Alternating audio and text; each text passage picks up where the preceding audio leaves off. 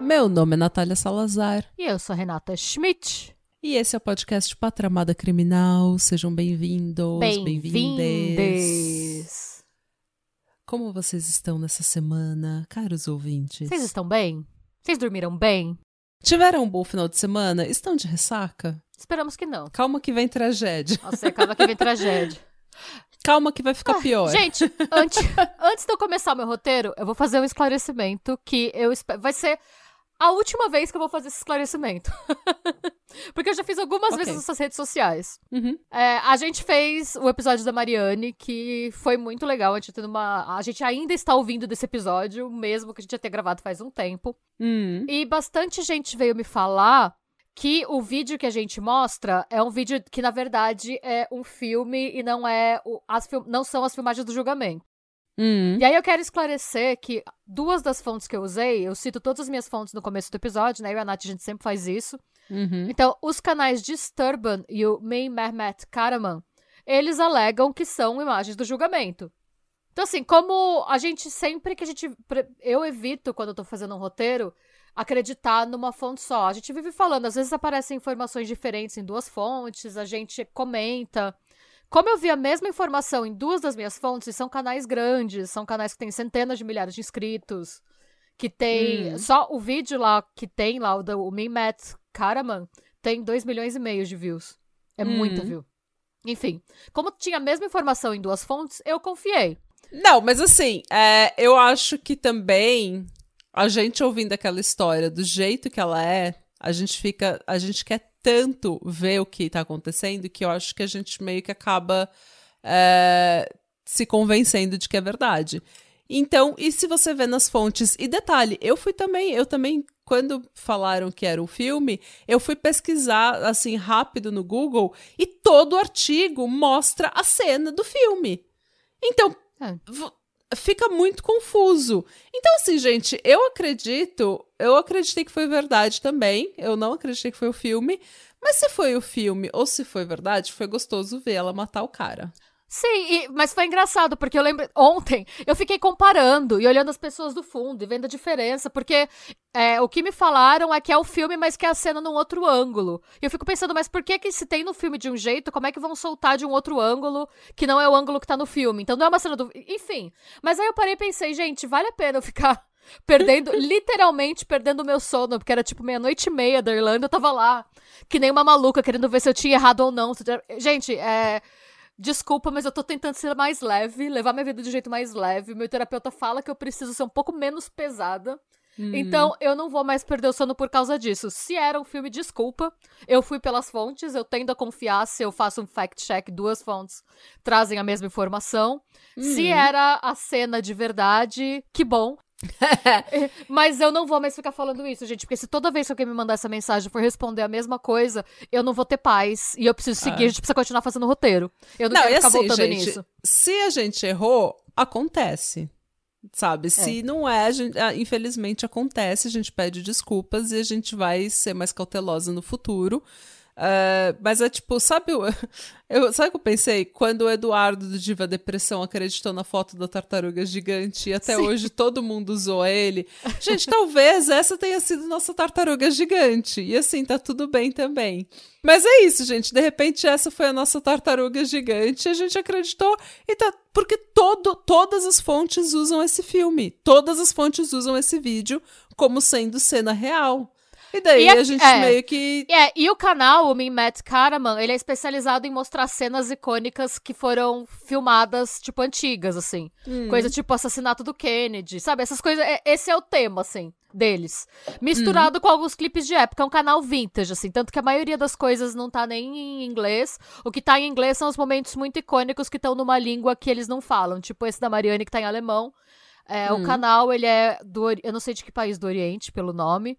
Mas eles colocaram isso em inglês. Então, assim, não tá nem no tema do canal colocar uma. colocar filme, cenas de filme, assim. Não tava. Ah, Então, assim, e o Disturba também, inclusive, a, a thumbnail do canal é essa cena como sendo a da Mariana atirando, e eles deixam bem claro no vídeo que a cena foi extremamente televisionada, porque era um caso extremamente icônico por discutir um tema que era muito polêmico na Alemanha, que era a castração química de criminosos sexuais. Enfim, hum.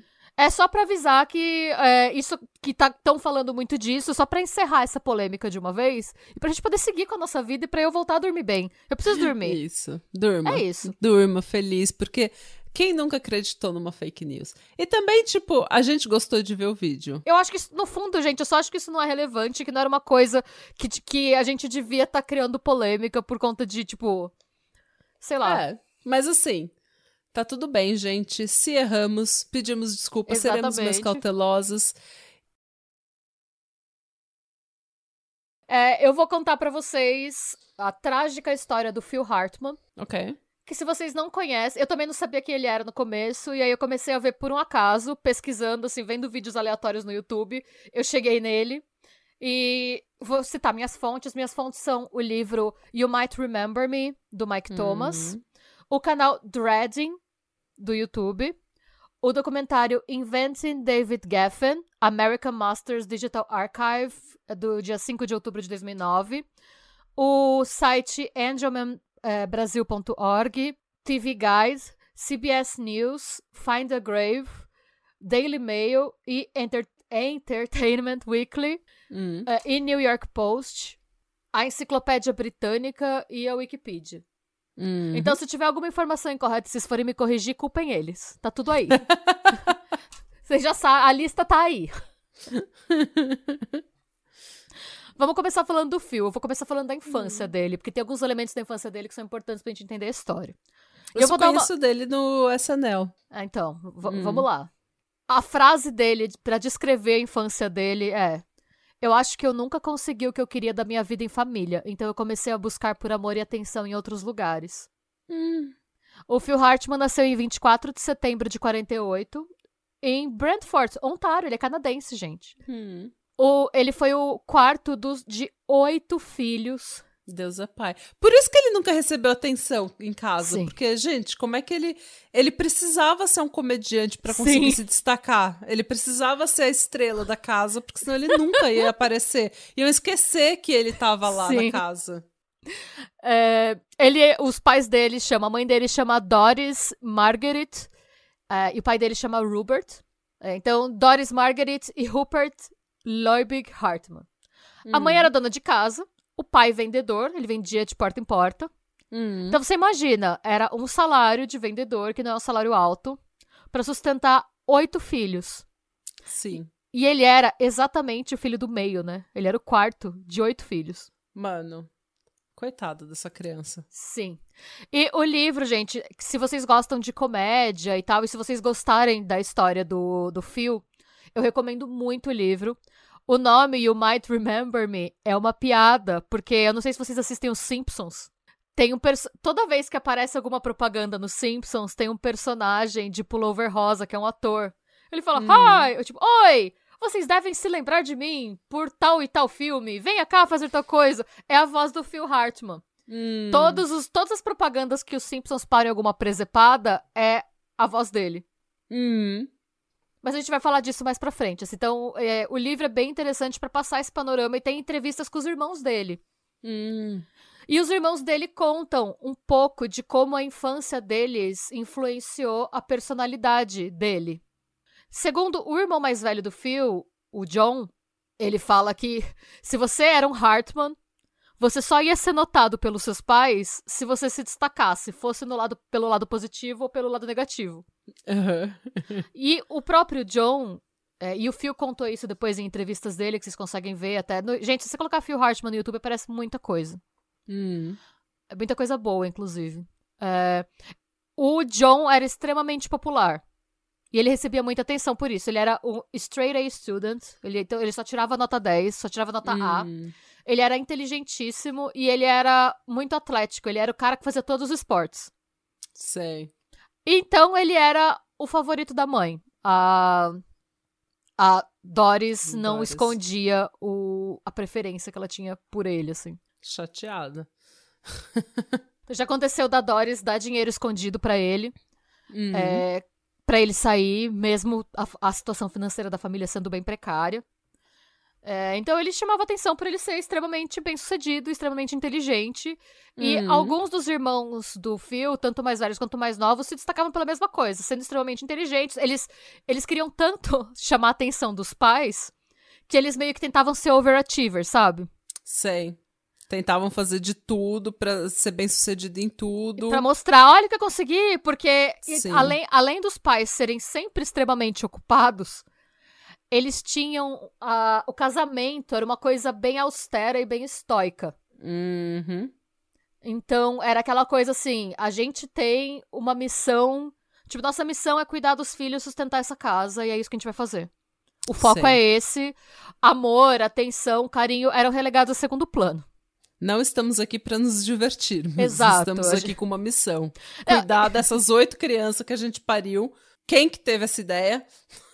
E, mano, é engraçado, porque chega num nível, quando você vê as histórias que o John e o Phil contam, que era até engraçado, se não fosse trágico. E dá pra entender muito o senso de humor dele por conta disso. O John conta que teve uma vez que a família pediu uma reunião de família, séria, Hum. e eles juntaram todos os filhos pra explicar: olha. é, não dá pra vocês ficarem doentes todos ao mesmo tempo. E era sério, não era uma piada. e aí a Doris estava explicando, séria. Tipo, Olha, gente, uma gripe de cada vez, não dá. E assim, o Canadá Sabe? tem saúde gratuita, né? Mas ela explicava assim, gente, olha, vocês são em oito. Se cada um fizer alguma merda, cair, se machucar, alguma coisa assim, em um dia, não tem dia da semana. Pra vocês ficarem tudo, pra vocês cada um fazer uma merda. Ela, vocês sabem quanto custa a gasolina pra eu ter que levar vocês pro hospital, hospital. todos os dias da semana? Gente, Doris. E aí, uma, e aí a conversa era essa, era, tipo, não dá pra vocês todos ficarem doentes no mesmo dia. E a conversa também era, filhos mais velhos, deem uma olhada nos filhos mais novos. Hum. Vocês têm que cuidar de vocês mesmos. E era, o tom era meio assim, seu irmão caiu, e você viu que não é nada muito sério, não precisa vir me contar. Mano, Não, não. É- é- era esse o nível, assim, da família, sabe? se vira, né? Se vira que eu É. não tenho tempo pra cuidar de oito filhos. E é isso, você tá sozinho. Tipo, usem o bom senso, não fiquem, soz... não fiquem doentes todos ao mesmo tempo. Tipo, gente. E falando isso com um tom sério, porque não é prático, gente. Não é. É, real- ela- errada ela não tá. Não, mas veja bem, né? Mas foge do controle das crias, né? Exatamente.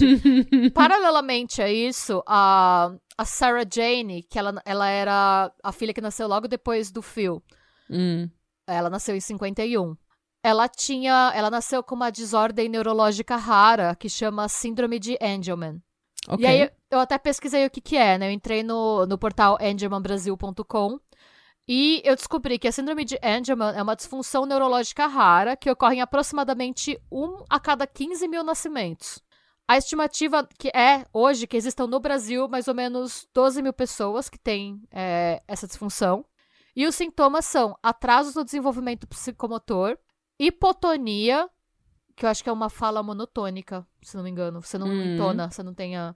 Sim. Distúrbio de sono, refluxo, epilepsia, distúrbio de equilíbrio, estrabismo divergente, ataxia, apraxia global severa, dispraxia e deficiência intelectual. Meu Em algum- Deus. É, muita coisa. Em alguns casos, a pessoa pode apresentar albinismo e é comum ter pele, olhos e cabelos mais claros do que o resto da família. Algumas Hum. pessoas com Angelman não andam. A grande maioria não fala. Eles não se tornam independentes e precisam de cuidado constante para o resto da vida. Como Meu se trata de uma Deus. síndrome rara, muitas pessoas, até mesmo médicos, não têm conhecimento dessa síndrome. Pode ser difícil entender de imediato todas as questões relacionadas a ela e você provavelmente tem várias perguntas a serem respondidas. Isso é do site. Hum. É, basicamente, essa doença é causada por um acidente genético na região do cromossomo 15. E todos os sintomas envolvem um único gene, que é o UBE3A. Um Hum. detalhe, essa doença só foi identificada pela primeira vez em 65. Quando a, a Sarah Jane já tinha 14 anos. Quando ela nasceu, ninguém sabia o que ela tinha. E o nome Eita. Síndrome de Angelman é porque quem descobriu a doença foi um médico britânico que chama Dr. Harry Angelman. Hum. Então, por muito tempo, eles nem sabiam que a Sarah Jane tinha uma síndrome. Eles Uhum. achavam que ela era uma criança difícil. Gente. E cuidar da Sarah Jane era um trabalho que exigia. inte- a- Hoje a gente sabe que, e mais pra frente, conforme ela foi crescendo, os médicos falaram isso pra Doris, é, Hum. é que ela precisaria de um profissional de saúde em tempo integral cuidando dela. Hum. Mas era ou isso, na verdade, as opções eram vocês ou vocês contratam uma enfermeira pra ficar com ela o dia inteiro, ela precisava de Hum. fralda até muito tarde, ela não comia sozinha. Ou vocês colocam ela num, num instituto especializado. Hum. Mas eles não tinham dinheiro pra contratar uma enfermeira e eles não queriam internar ela. É, porque internar a gente nunca sabe quem é que tá cuidando do filho. Sim. Consequentemente, a Doris assumiu o papel de cuidadora. Então, ela Hum. cuidava da filha que tinha essa disfunção, além de cuidar da casa inteira. Nossa senhora. E por conta da, de todas as funções e dos cuidados que ela tinha que ter com a Sarah Jane, ela começou a ter que fazer uns bicos pra complementar a renda da família. Hum. O baque foi tão intenso que ela teve um colapso nervoso, a Doris, e precisou se internar numa clínica psiquiatra, psiquiátrica por alguns meses Meu Deus. pra se recuperar. Sim, Ninguém ela devia estar passando um burnout fudido, né? Então, e aí a gente entra no aspecto de ser uma família muito austera e muito estoica. Os irmãos não sabem direito o que aconteceu. Eles sabem que um dia eles acordaram e ela não estava em casa. A, a Doris não estava em casa. E aí o, o pai, né, o Rupert, falou: Ah, sua mãe não tá bem, ela foi internada no hospital. Eles não sabiam o que, que era. E ela passou semanas internada Mano. no hospital psiquiátrico. E ninguém falou sobre o assunto. E o Phil conta que na época ele era bem pequeno, ele devia ter uns 5, 6 anos.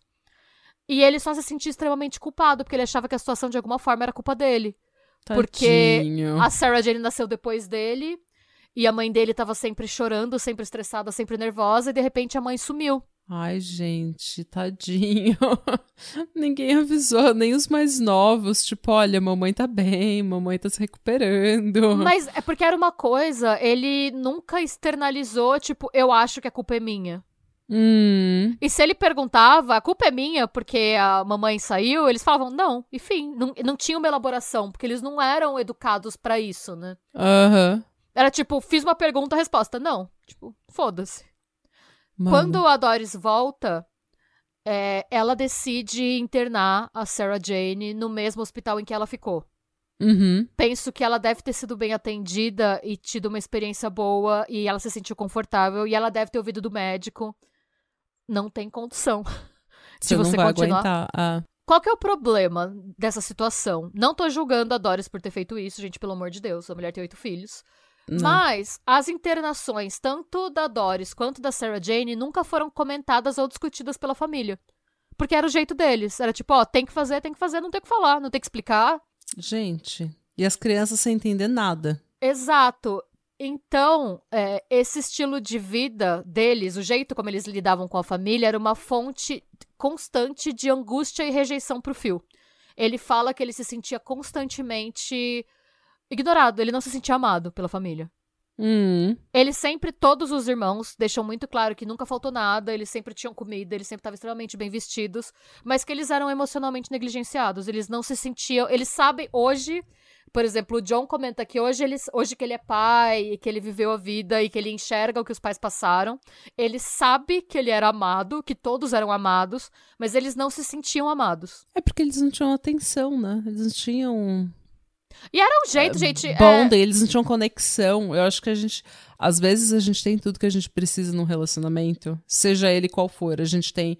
Não falta nada. A pessoa não é abusiva, a pessoa não é ruim, a gente tá, tá bem. Mas às vezes é aquela conexão humana, sabe? Tipo, Sim, você tem exatamente. uma conexão. Tipo, você quer ser entendido, você quer entender a pessoa, você quer saber o que ela tá pensando, você quer sentir que vocês estão numa sintonia. Sim. E aí, eu vou dar mais alguns exemplos, que assim, era uma criação, e de novo, eu não quero julgar o jeito que eles escrevem os filhos, eu, eu conhecendo hoje o que eu sei do livro e tal, eu penso que eles fizeram o melhor que eles podiam, Hum. mas eu penso que eles também devem ter crescido, eles devem ter sido educados assim e não conheciam outra forma de educar, sabe? Hum. Então, um outro exemplo, o John conta Naquela época também a gente não falava assim de educação e psicologia É. e saúde mental como tem um debate. Hoje em dia todo mundo, mesmo quem não é pai, sabe como criar um filho, porque a gente tá sempre ouvindo, olha, isso é bom, isso dá trauma, isso é assim, isso é assado. A gente sabe muito mais sobre psicologia. É, e se você e tá pedagogia. interessado, é, e se você tá interessado em ter internet, você vai ver vídeo no YouTube. É é uma Ah. realidade que não, não tem como a gente imaginar como era no Canadá rural dos anos 60, gente. Não, não tem É, como. é outro mundo, assim. É.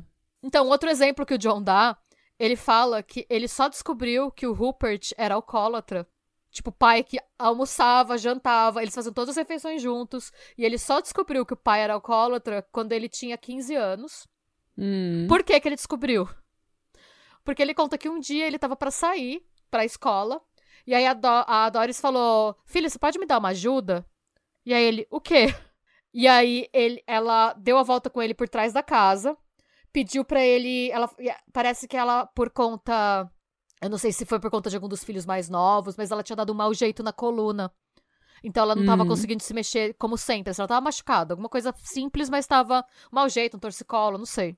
E aí ela aponta a janela basculante do banheiro pro John. E aí ela fala: Você pode entrar é, e destrancar a porta? E aí, quando o John olha e abre, ele vê que o pai dele tá desmaiado, com várias garrafas de uísque vazias em volta do banheiro.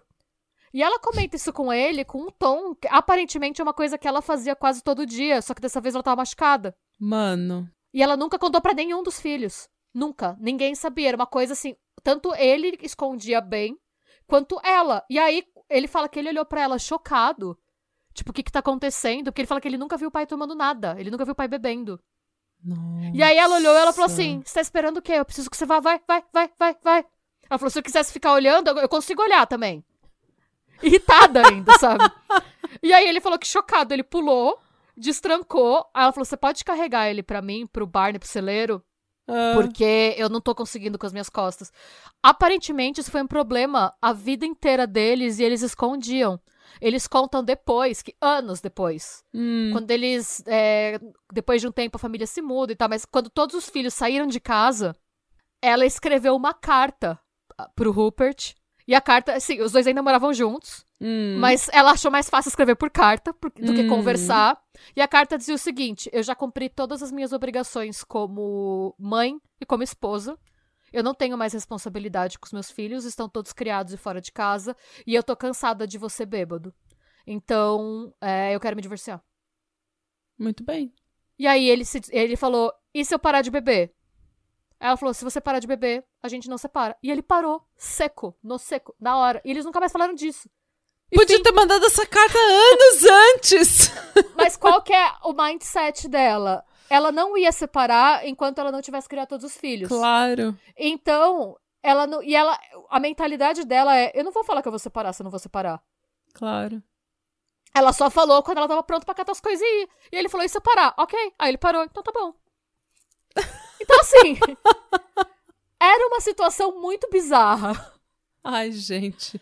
Era assim a vida deles em família, assim, gente. Gente estoica sempre me surpreende. A minha mãe é estoica pra caramba, ela sempre me surpreende. Eu não sei porquê, tipo, é uma coisa que às vezes eu quero ser, mas eu eh, eu não sei se elas Ah, eu não consigo, eu tô sempre irritada. Eu tô sempre. Esse eu tô irritada, eu tô reclamando. Ah, eu eu- sou eu- resmungona mesmo. Eu todos os meus sentimentos você vê no meu rosto.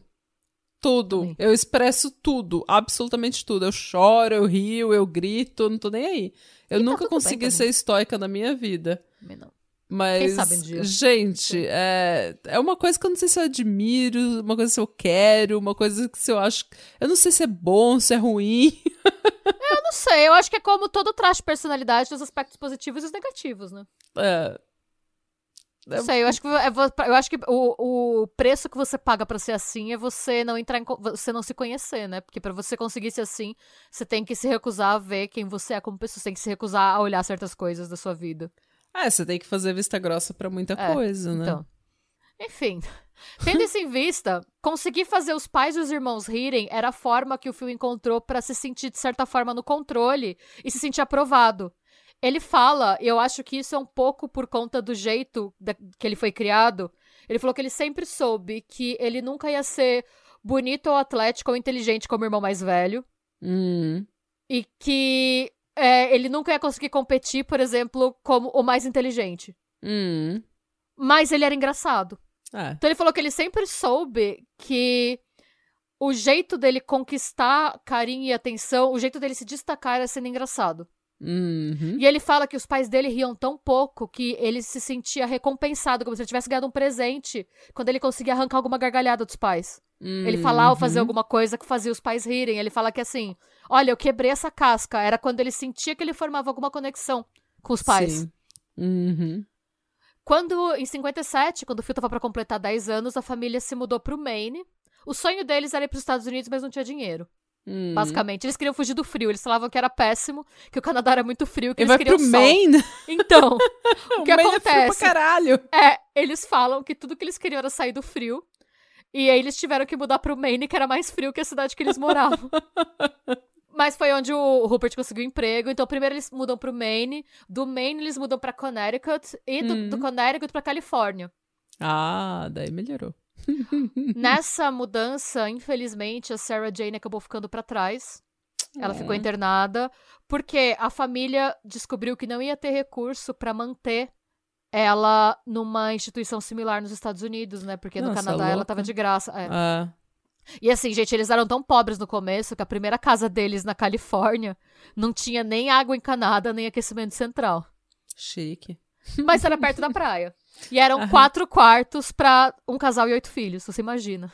É que, tipo, é, eu falo muito disso aqui em relação a, tipo, aos países do leste europeu e, tipo, você vê na personalidade. Você ser uma pessoa sofrida, ter uma vida sofrida no verão do Brasil, faz, tipo, faz tudo meio que ser mais fácil, sabe? Agora, o pessoal, eu vejo, assim, um pessoal que às vezes tinha mais dinheiro do que a gente tem no Brasil, sabe? O pessoal que às vezes cresceu na Rússia, no leste europeu, assim, e eles tinham mais dinheiro, mais condições do que o pessoal do Brasil, mas é um povo que sofreu tanto, é um povo que carrega na, no rosto o sofrimento, sabe? E isso é o frio, gente. Você É o ser frio. pobre no frio é uma é um sofrimento que eu não desejo pra ninguém. Ser, ser pobre no verão é uma desgraça, mas ser pobre no frio é Sabe muito por quê, gente? triste. Ó, aí fica a lição de que quem não morou fora do Brasil não sabe. Quando você é pobre no frio,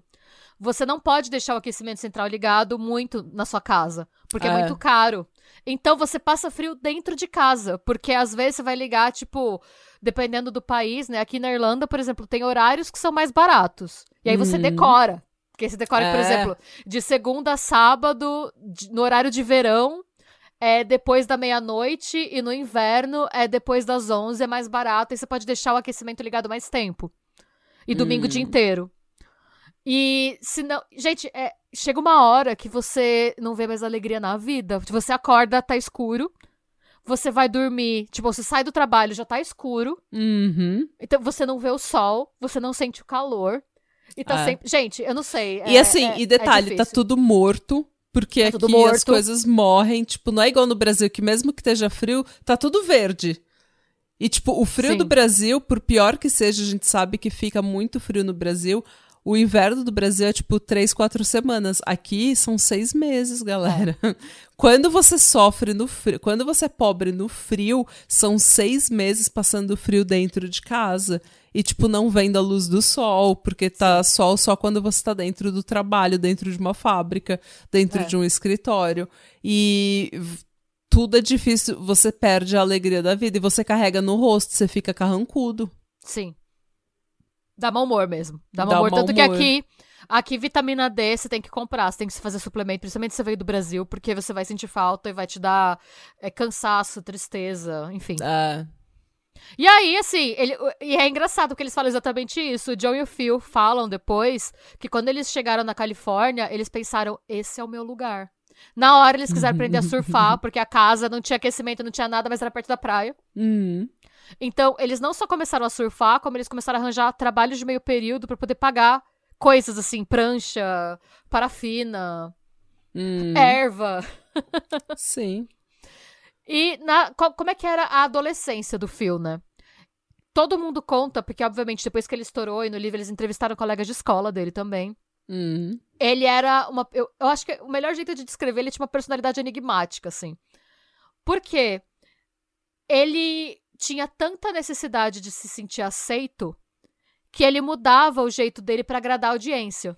Uhum. Ao mesmo tempo que ele fazia isso, ele, ele falava que ele tinha que se encontrar, mas ele não conseguia.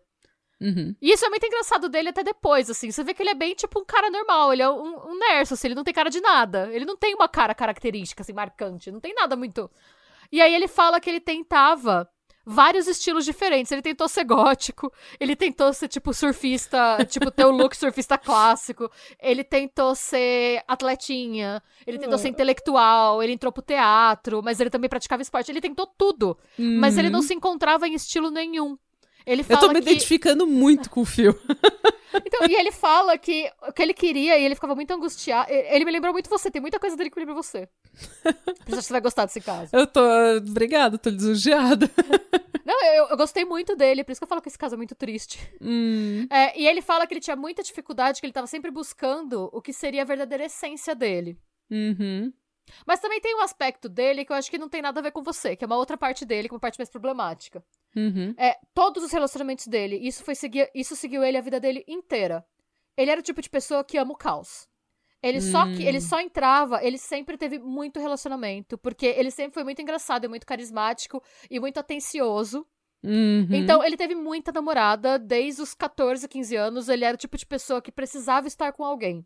Mas isso Sempre. deve ser por causa da falta de atenção que ele recebeu Exato. família. Então, tipo, ele recebia. Ele chamava atenção porque ele era tão energético e, e extrovertido e engraçado e charmoso. E daí, quando davam atenção de volta, ele achava que aquilo era conexão. E ele já Sim. queria pular num relacionamento pra ter aquela conexão que ele tava tão desesperado pra ter. Sim. Só que ao mesmo tempo ele não conhecia a pessoa direito ou não Exato. se conhecia direito. E daí ia.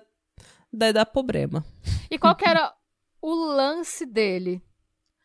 É, depois, ele gostava muito de conquistar, ele gostava muito de brigar pra ter atenção, o processo de cativar a pessoa, conquistar a pessoa e ser correspondido dava um super, assim, é, era o que movia ele pra começar o relacionamento. Mas depois que ele já estava no relacionamento, e sabe quando chega naquele nível que tá tudo bem? que não tem Uhum. mais drama, que não tem mais. Ele cansava. Então, ele, mas ele cansava e o que, que ele fazia? Nisso ele pegou um pouco do perfil dos pais dele. Ele nunca era a pessoa que terminava o namoro. Ele não Ah. terminava. Hum. Mas ele era aquela pessoa que, assim, emocionalmente ele não tava mais lá. Uhum. E eu ouvi isso no que eu fui vendo o livro e os documentários e tudo. Umas cinco mulheres diferentes falam a mesma coisa. Falam, gente, ele era a melhor pessoa, ele nunca. Ele nunca foi nem verbalmente agressivo. Isso eu escutei de todo mundo. De todo mundo que eu vi falando sobre ele. Eu só Uhum. vi um relato dele, tipo, contrariado. Não era nem puto. Uma, duas vezes, na verdade. Na vida inteira desse homem, duas vezes, ele ficou, tipo, contrariado. Uhum. Porque eles falam que ele era super agradável, tudo tal. O que acontecia é que mentalmente ele não tava lá. Uhum. Ele se desligava, ele se desconectava emocionalmente da situação. Então ele era aquela pessoa que você chega e fala: O que, que aconteceu? Por que, que você tá assim? Não, tá tudo bem. Não, mas você tá estranho, você tá distante. Não. E aí ele ia fazendo isso até a pessoa cansar, a pessoa terminar com ele, porque era o perfil dele, gente, é um defeito dele. E, eu, foi, e, a- e aí eu fui procurar, tipo, eu tinha certeza, que nem você falou, que tinha uma relação com a família dele. E pra eu não tirar só, pra não ser fonte vozes da minha cabeça, pra depois ouvirem falar que eu tô errada, eu peguei dois artigos acadêmicos que falam um pouco disso. Hum. Um deles chama Usando Terapias Cognitivas para Tratar Padrões Instáveis de Apego em Adultos com Histórias de Rejeição Social na Infância. Amém. É, é, ele foi escrito pelo Dominic J. Carbone, é, pela State University of New York, em 13 de janeiro de 2010. É só um trechinho, tá, gente? Calma, n- n- não, não sofram. A parte maior foi o nome. É, exatamente.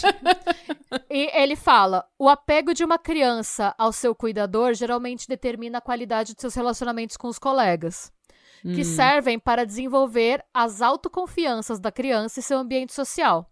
Essa cognição social demonstrou influenciar a escolha de amigos e relacionamentos íntimos.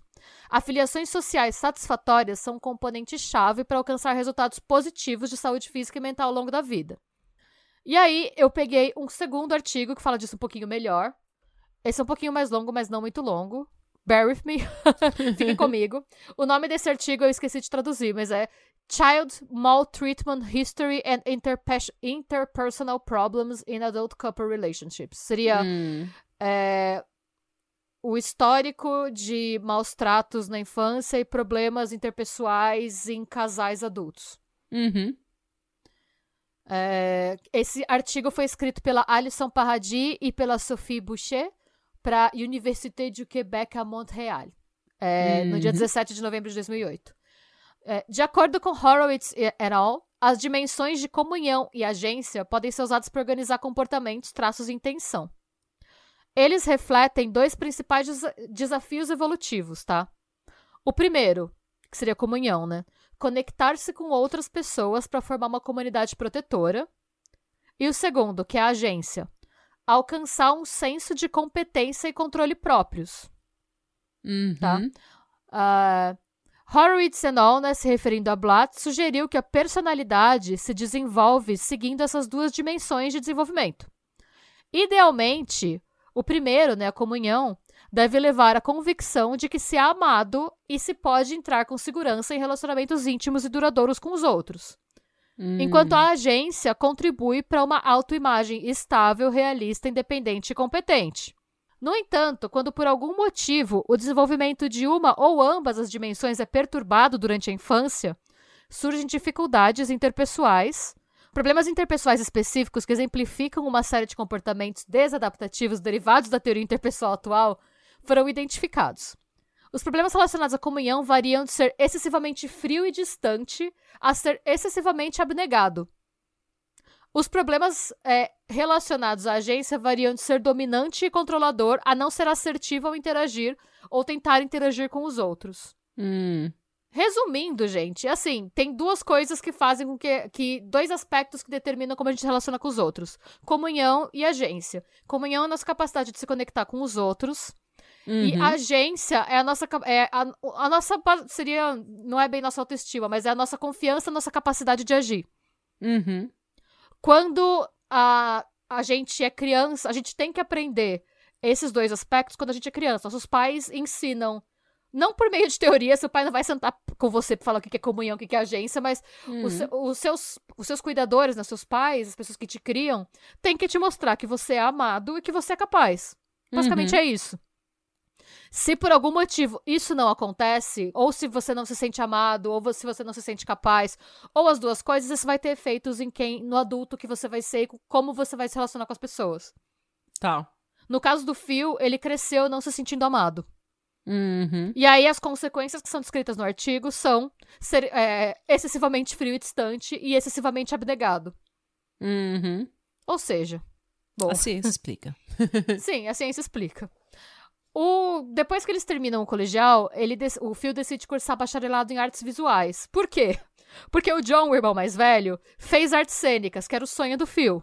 Hum. E aí, mas o Phil viu o John se fudendo tanto pra emplacar a carreira de ator, que o que, que ele pensou? Eu quero uma carreira segura. Uhum. Mesmo o sonho dele, ele fala que desde pequeno o que ele mais gostava de fazer na vida era fazer as pessoas rirem. Então ele sempre quis ser um comediante.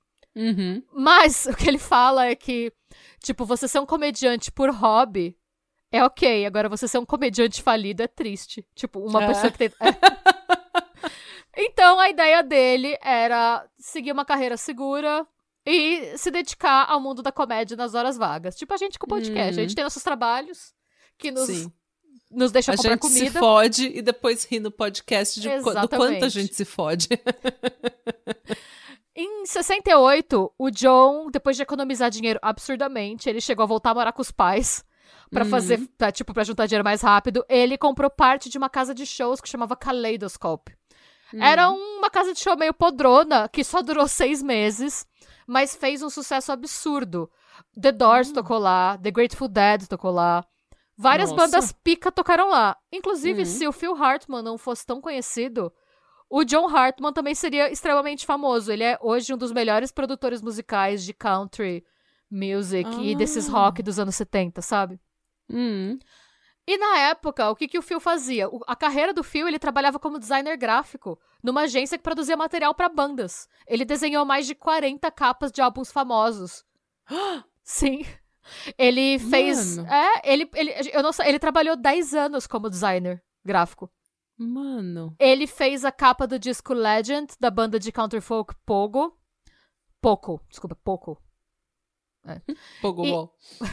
E ele fez vários projetos pra uma banda que chama Crosby, Stills, Nash Young. É um quarteto de folk que fez sucesso na década de 70. Hum. E todo o tempo livre, livre dele, ele passava no bar do John.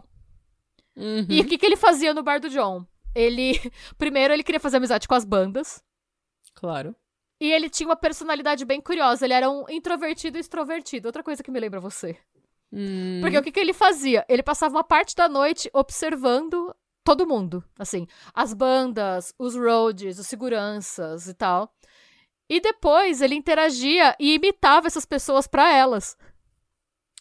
tipo, eu fiquei te observando, você é assim. Ele não só imitava os trejeitos, mas a voz. Meu Deus. E aí, e as bandas achavam ele engraçado. Então, ele ficou amigo de várias pessoas das bandas, assim, tipo. Hum. E é- pra ele também era bom pra carreira, porque ele também vendia o peixe dele, né? Não, e você treina, né? Sim. Porque comédia é um músculo, você tem que Sim. treinar. Você tem que. Ninguém nasce comediante. E ele também usava essa habilidade pra pegar mulher. Ele fala que às vezes ele chegava pras minas que ele queria pegar e falava, tipo, ah, eu sou, eu sou segurança da banda. E ele sabia imitar o trejeito, porque ele ficou olhando segurança. Ou eu sou o road, eu posso te apresentar. Ele, ele fazia esses subterfú- subterfúgios aí.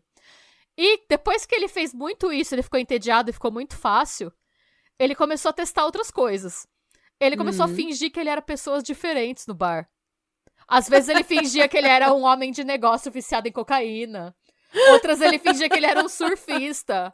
Outras ele era um estranho misterioso, tipo James Bond. E ele se montava pros personagens. Ele, tipo, vinha fantasiado.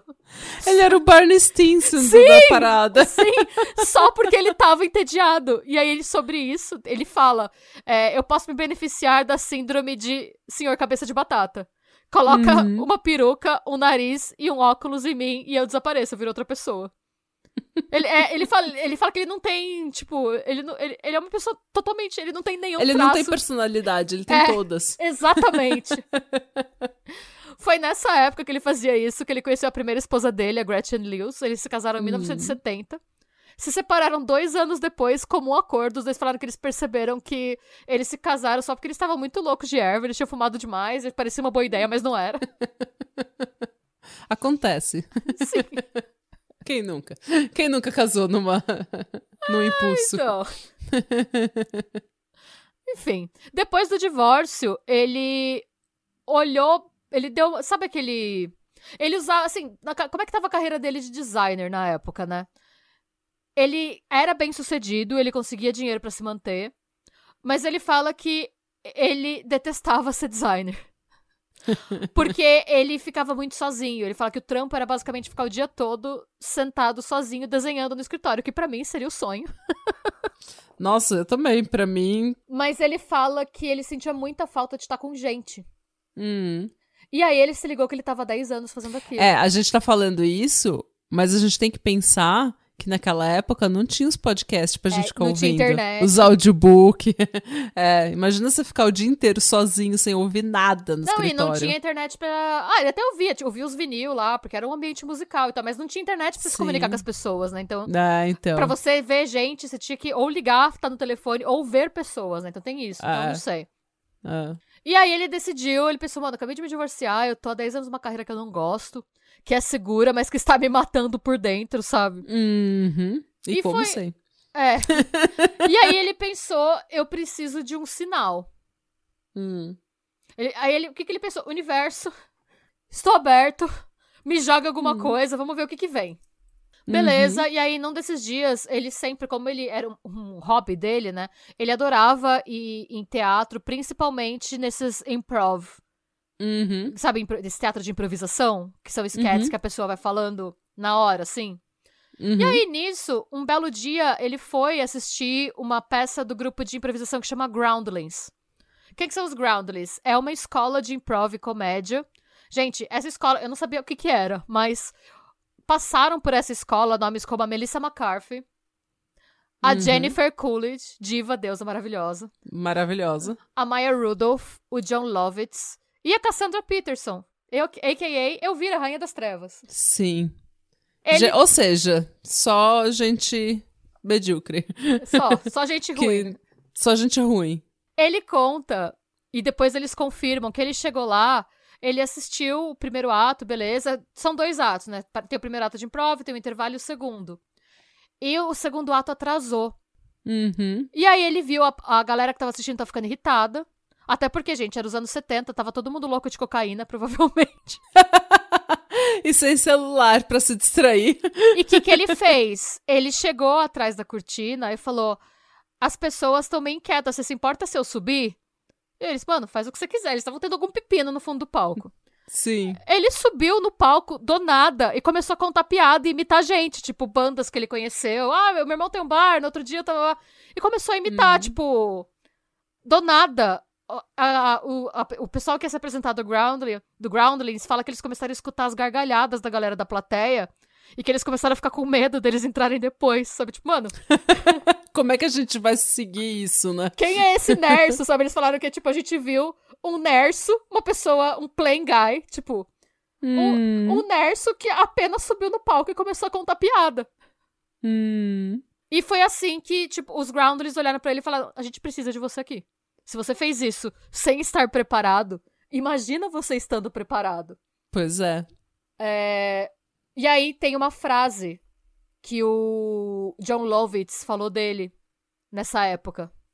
Qualquer coisa que saía da boca do Phil era alguma coisa que você nunca imaginaria ou pensaria sobre. Ele podia fazer qualquer voz. Ele podia atuar como qualquer personagem. Ele conseguia fazer sua, seu rosto diferente sem usar nenhuma maquiagem. Ele era Nossa. o rei da comédia. Ele ficou nos Mano. Groundlings eh, de 75 a 86. Hum. É muito tempo. Ele, é tipo, muito tempo pra você ficar anos. no improv. É. é. Assim, ele era pago, né, pela atuação dele, porque claro. o Groundlings tem dois, você pode pagar para estudar lá, né? Eles hum. têm a hum. escola que você paga para estudar, para fazer networking, e você tem os comediantes da casa, que são as pessoas hum. mais bem-sucedidas, né? Então era um trampo para ele. E a, ele, a vida dele deu uma guinada radical, assim. Em 1980, ele conheceu a Liz Strain, que era uma agente imobiliária. É, ele descreveu a Lisa como a alma gêmea dele. Ele, é, ele fala que ele não conseguia. É, ela fazer com que ele não entrasse naquele molde dele de se afastar. Ele fala hum. que ela era tão hum. inteligente que ela conseguia provocar ele de uma forma que ele saía da concha. Ele fala que ela tinha habilidade de tirar ele da concha dele. Uhum. Dois anos depois, eles se casam. Mas ele estava incomodado, porque assim, o Groundlings era conhecido como uma casa que descobria talentos. Uhum. E ele era descrito por todo mundo como brilhante. E ano após ano, após ano, após ano, ele ia vendo os colegas dele, que não eram tão bons quanto ele, sendo uhum. promovidos, recebendo oportunidades boas, e ele lá. Então ele começou a ficar muito frustrado. Conhecemos o sentimento. É, então. Eu acho que esse é o episódio que a gente tinha que fazer. Porque ele falava ah. que a carreira dele não estava andando como esperado e que todo mundo elogiava e falava que ele era incrível, bababá, mas nada acontecia. Uhum. E essa frustração acabou afetando, né? Ele se casou com a Liz Strain em 1982. Mas essa frustração com a carreira começou a afetar, de certa forma, o casamento dele, principalmente pela incapacidade dele de se comunicar. Hum. E quando ele estava frustrado, o que ele fazia, o que a gente já sabe, ele apenas, tipo, a alma dele só ia embora. Ah. E a Lisa conta depois que era muito frustrante, porque tava num nível em que, assim, parecia que ele não gostava mais dela. Ela fala, a impressão que eu tinha era que chegou um momento em que eu não conseguia mais tirar ele da concha. Uhum. Ele não tava lá. Ela falou, por alguns anos do nosso casamento ele não tava lá e eu não, não tinha mais nada. Ela falou, eu tentei até. Ela falou que às vezes eles saíam para jantar e que ela até colocava umas roupas de piriguete para ver se ele ia falar alguma coisa, se ele ia reparar. Ela falou, a impressão que eu tinha na época era que ele não gostava mais de mim, mas que ele não tinha coragem de terminar comigo porque ele queria ser uma boa pessoa. Sim. Ela falou que levou anos para ela entender, porque eles se separam em 1985, é, mas eles nunca perderam o contato. Uhum. E depois de alguns anos ela entendeu como ele funcionava e ela fala que ela se arrependeu muito de ter pedido divórcio. E ele chamou ela uhum. de hum. alma gêmea dele pro resto da vida. Isso é importante, guarde oh. essa informação. É, ainda assim, a vida dele começa a melhorar um pouco em 84. Ele conseguiu uma hum. oportunidade de coescrever o longa-metragem de comédia Pee-wee's Big Adventure em parceria uhum. com um colega de palco que chama Paul Ruben. Gente, eu não sei uhum. se vocês uhum. sabem quem que é o Pee Wee Herman. Sim, acho que Sim. o pessoal da nossa geração sabe quem é o Piuí. É. Gente, O. Piuí foi pego no se masturbando num cinema adulto. Uh, Hum? Foi a Big Adventure dele. Nossa, essa foi uma big Piuí, Adventure. Piuí! A grande aventura dele foi mostrar o Piuí no cinema. Ai, gente, que vergonha. Enfim. Eu não sei como esse homem fez sucesso tanto tempo. Ele, ele me A cara dele me incomoda. Nossa, demais, ele é horrível. Eu detestava os filmes dele. Essa parceria, assim, ele estava escrevendo pro, pro Pee Wee Herman. E Uhum. depois de algum tempo, ele ganhou o próprio personagem no show semanal do Herman, que era o Pee Wee Herman Show. Ele era o Captain alguma coisa. Era um personagem secundário. Tá. Enfim. Ele ainda estava extremamente frustrado, porque ele falou que, tipo, ele não era aquilo que ele queria pra ele, sabe? Ele não queria ficar só nos bastidores, ele gostava de escrever, mas ele queria os palcos mesmo. Mas o trabalho dele atualmente era 80% escrever coisa pro Pee Wee Herman brilhar, e os outros 20% ele Hum. aparecia vez por outra numa sketch. Ah. É, nessa fase, em 1985, alguns meses depois que ele estava separado da Lisa, ele, é, uma amiga dele, é, fala pra ele ir num encontro às cegas com uma amiga dela. Hum. E essa amiga se chama Bryn Omdahl. E ela é uma personagem importante da nossa história. Quem é Bryn, gente? Olha, eu- antes de eu conhecer essa história, eu já não simpatizava com essa mulher, mas tudo bem. Vamos lá. A gente Qualquer não, mulher que chama Brie. Não, e o pior é que ela nem. Esse nem é o nome dela. O nome dela é Vicky Joe Omdahl. Ela, ela escolheu esse nome, Bryn. pois é. Quem era Bryn, gente? Ela nasceu. Quem era Vicky Joe? Ela era filha de um engenheiro e de uma dona de loja. Hum. Gente, ela era uma pessoa mediana. Sabe assim, a menina mais bonita da cidade que tem 50 pessoas? Sei. O Big Fish num Small Pond. Exato, mas assim, a única. O que ela tinha é que ela era bonita. Ela era. Vocês Hum. vão ver foto, depois a gente vai postar. Ela era bem magra, e ela era bem alta, e ela era loira. Era isso que ela tinha. Assim, ela era bonita ou ela era magra, alta e loira? Ela- Porque tem gente que fala, nossa, essa mulher é linda. E ela não é, ela só é É magra que, eu, loira. é que eu acho que depende, porque assim, eu acho que nos anos 80 tava na moda umas mulheres gigantes com cara de cavalo. Tava na moda, tinha um monte de mulher gigante com cara de cavalo. É sério, gente, era- querendo ou não, do mesmo jeito que, tipo, nos anos 50 era moda uns homens de cara quadrada e peludo, Sim, nos anos 80 eram umas mulheres gigantes com cara de cavalo. é verdade. Eu acho- não Pior sei. que eu sei, eu sei. Eu não, eu não vi foto dela, mas eu, eu sei exatamente como ela. Como ela. A aparência dela. Sim, é uma. Mesmo é- sem ter visto foto dela, pelo, pelo você falar a cara de cavalo dos anos 90, eu sei exatamente. Dos anos É, ela 80, eu era- sei exatamente como ela se ela era uma parece, é. mulher loira gigante com cara de cavalo. Ela tinha mais de 1,80m, ela era bem alta. Hum. E eu tô falando isso porque, assim, gente, ela não era, tipo, ela não se destacou na escola. Ela não era, tipo, a pessoa do teatro. Ela não é. Ela era uma estudante mediana de uma família mediana de uma cidade pequena em Minnesota. Uhum. Ela nunca terminou o ensino fundamental, ela abandonou. Desculpa. Ela nunca terminou o ensino médio. Ela Uhum. largou antes de se formar pra casar com um cara que chamava Douglas Thorfinn. Era um operador de telemarketing. É, é. O nome da cidade que ela morava era Thief River Falls. É uma cidadezinha minúscula, gente, no Minnesota. Mas ela é aquela pessoa que ela acha que ela merece mais. É isso. Hum. assim. Mas é aquela pessoa que ela acha que ela merece mais, mas não tá muito afim de fazer o esforço. Ou Sabe? ter uma personalidade que se Exato. destaque. E é. aí, o que, que ela falou? Ela falou, não, eu mereço mais. E como ela era muito bonita pros padrões da época, todo Uhum. mundo, ela fala que aonde ela ia, ela conseguia, tipo... Aquela pessoa que vai no, na hamburgueria consegue um lanche de graça porque o garçom tá dando em cima dela. Que Sei. vai no mercado, açougue, o açougueiro passa lá na frente. Hum. E ela achou que por conta disso, ela tinha que ser uma atriz de Hollywood. Uhum. Ela queria fazer aula de atuação? Não. Não. Pra quê? Eu sou Porque especial. tudo sempre veio fácil pra ela, né? Ah, então exato. ela- Uhum. Era tipo, por como assim você não vai me dar exatamente o que eu quero? Sim. Tanto que assim, um ano de casada, ela falou, nope, foi pra Hollywood. Porque todo mundo falava pra ela, os caras que queriam pegar ela, falavam, nossa, olha o seu rosto. Você é linda, olha como você é bonita. A palavra que eles usam muito é estatuesca. vai para Hollywood, vai, você vai dar, você, você tem, o que falavam para ela é, você tem uma, você tem uma Hollywood vibe, você tem cara de Hollywood, você tem, hum. você, você se enquadraria perfeitamente na Califórnia. E ela pensou, ok, qual era a expectativa dela? Vou chegar em Hollywood, vou estar no mercado, um produtor vai ver minha cara, ou vou estar fazendo uma foto, um produtor vai me ver, vai me chamar para fazer uma audition, uma audição, e bam, hum. vou ser famosa. O que não Eu sou a nova Michelle Pfeiffer, né? É. Sim. Porque Michelle Pfeiffer foi assim. Sim. Daí toda loira acha que vai ser descoberta no mercado.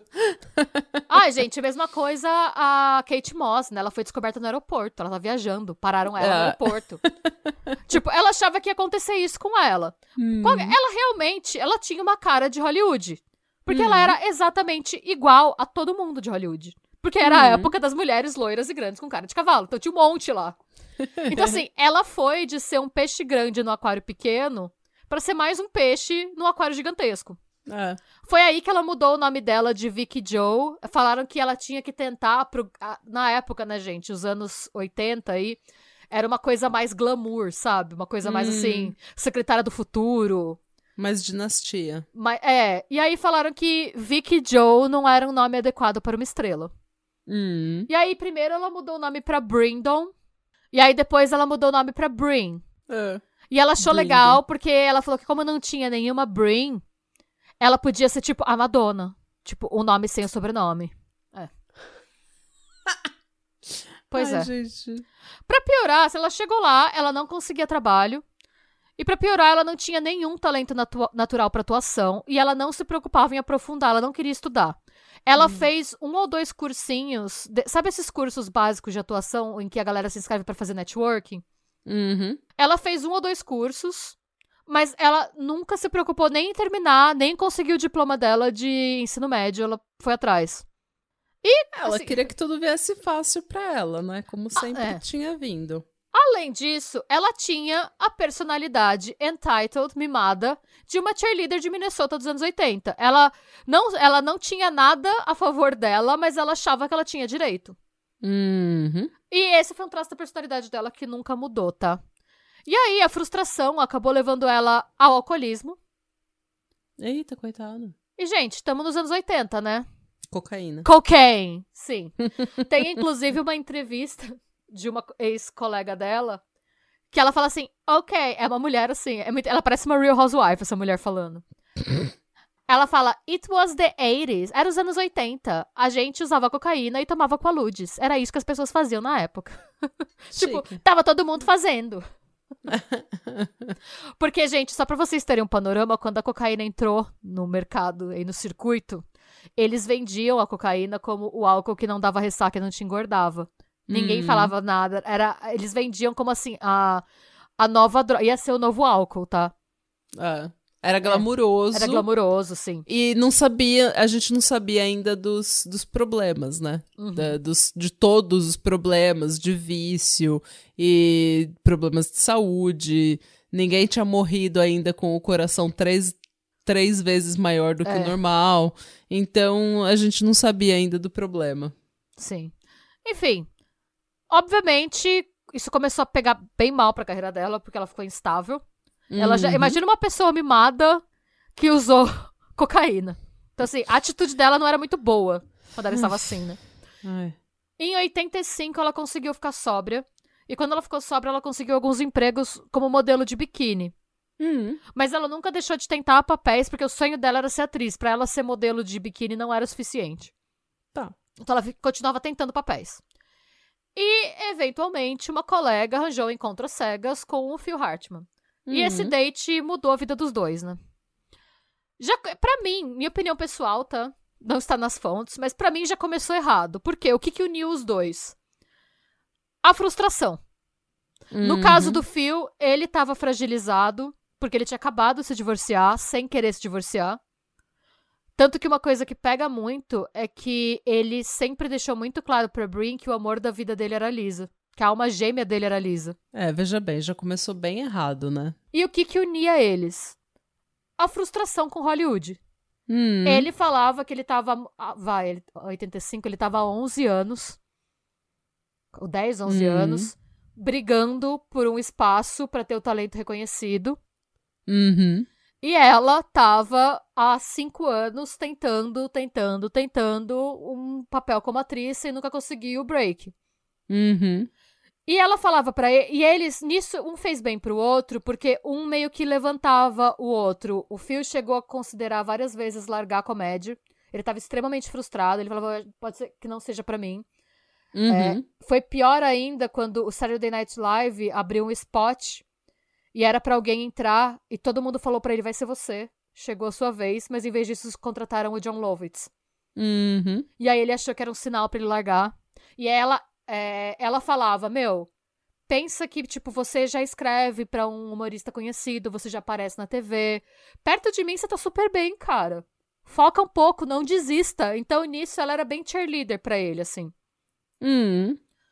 É, os dois moravam num apartamento minúsculo em Manhattan, mas estavam os dois lá, sempre um animando o outro e fazendo o outro continuar. Tá. Até que em 86, a vida do Phil mudou para sempre. O que, que aconteceu? O Pee Herman foi convidado para participar de um episódio do Saturday Night Live. Uhum. E, como parte do contrato do Pee Herman, ele exigiu que, os- o- que ele pudesse levar um escritor. E ele levou o Phil. Ok. O Phil falam que ele entrar na sala dos escritores e começar a conversar, falam que foi um desses momentos, tipo, similar a ele subindo no palco do Groundlings e fazendo um freestyle. Um Fa- momento que todo mundo sente a mudança acontecer, né? Todo mundo sente que aquilo é um momento especial. E foi especial porque, gente, o que, que é o, antes de mais nada, o que, que é o Saturday Night Live, pra quem não conhece, porque acho que não tem tanta tradução no Brasil. É, ele é um programa noturno de comédia, variedades e sátira política criado pelo Lorne Michaels pra NBC. Hum. Hoje, ele é um dos programas mais longevos do mundo. Ele tá indo pra 49 temporada. Uhum. E passaram por ele é, e fizeram fama por conta desse programa nomes como Adam Sandler, Ed Murphy, John Belushi, Mike Myers, Jimmy Fallon, Amy Poehler, Chevy Chase, Andy Samberg, Will Ferrell, Drew Barrymore, Bill Murray e Tina Fey. Inclusive, Hum. Pra se vocês quiserem ter um gostinho bem versão soft do que, que era o dia a dia pra produzir esse programa, a série 30 Rock, 30 Rock Hum. é, escrita pela Tina Fey, estrelando ela e o Alec Baldwin, é baseada na experiência dela enquanto roteirista do Saturday Night Live. Hum. Inclusive, é uma série ótima, É, é um dos melhores programas. Até hoje, um dos. Me... Eu tenho tantos sketches do Saturday Night Live que eu sei de cor e salteado e que eu simplesmente recito, tipo, do nada. E, é, enfim, é, é, é fantástico. É tipo, ver o SNL, ver o Jimmy Fallon, tipo, rindo, cagando de rir, quebrando character completamente, quebrando o personagem. É engraçado. O Will, o Will Ferrell, ele tinha tantos sketches que, tipo, qualquer sketch que dessem pra ele, ele fazia. E ele sempre foi. Cara, eu não vou nem. Eu vou cortar tudo isso, porque se eu começar a falar, a gente nunca mais vai ser É, daqui. então por isso que eu achei que você gostar desse roteiro. É. Então, e aí o que, que o Phil Hartman fala sobre estar no Saturday Night Live? Ele fala: como ator, eu sentia que eu não podia competir. Eu não era bonito o suficiente pra ser protagonista e eu não era brilhante como Robin Williams. A única coisa que eu podia fazer eram vozes, imitações e personagens bem estranhos. E realmente não tinha necessidade disso no entretenimento, exceto no Saturday Night Live. Não, Falam- ele nasceu pra ser no, Sim. pra estar no SNL. Ele nasceu. E, inclusive, gente, o Enter- Entertainment Weekly, ele fez uma lista do, da história do programa, dos personagens, das, dos atores mais brilhantes, das melhores performances. Acho que são as 20 melhores performances.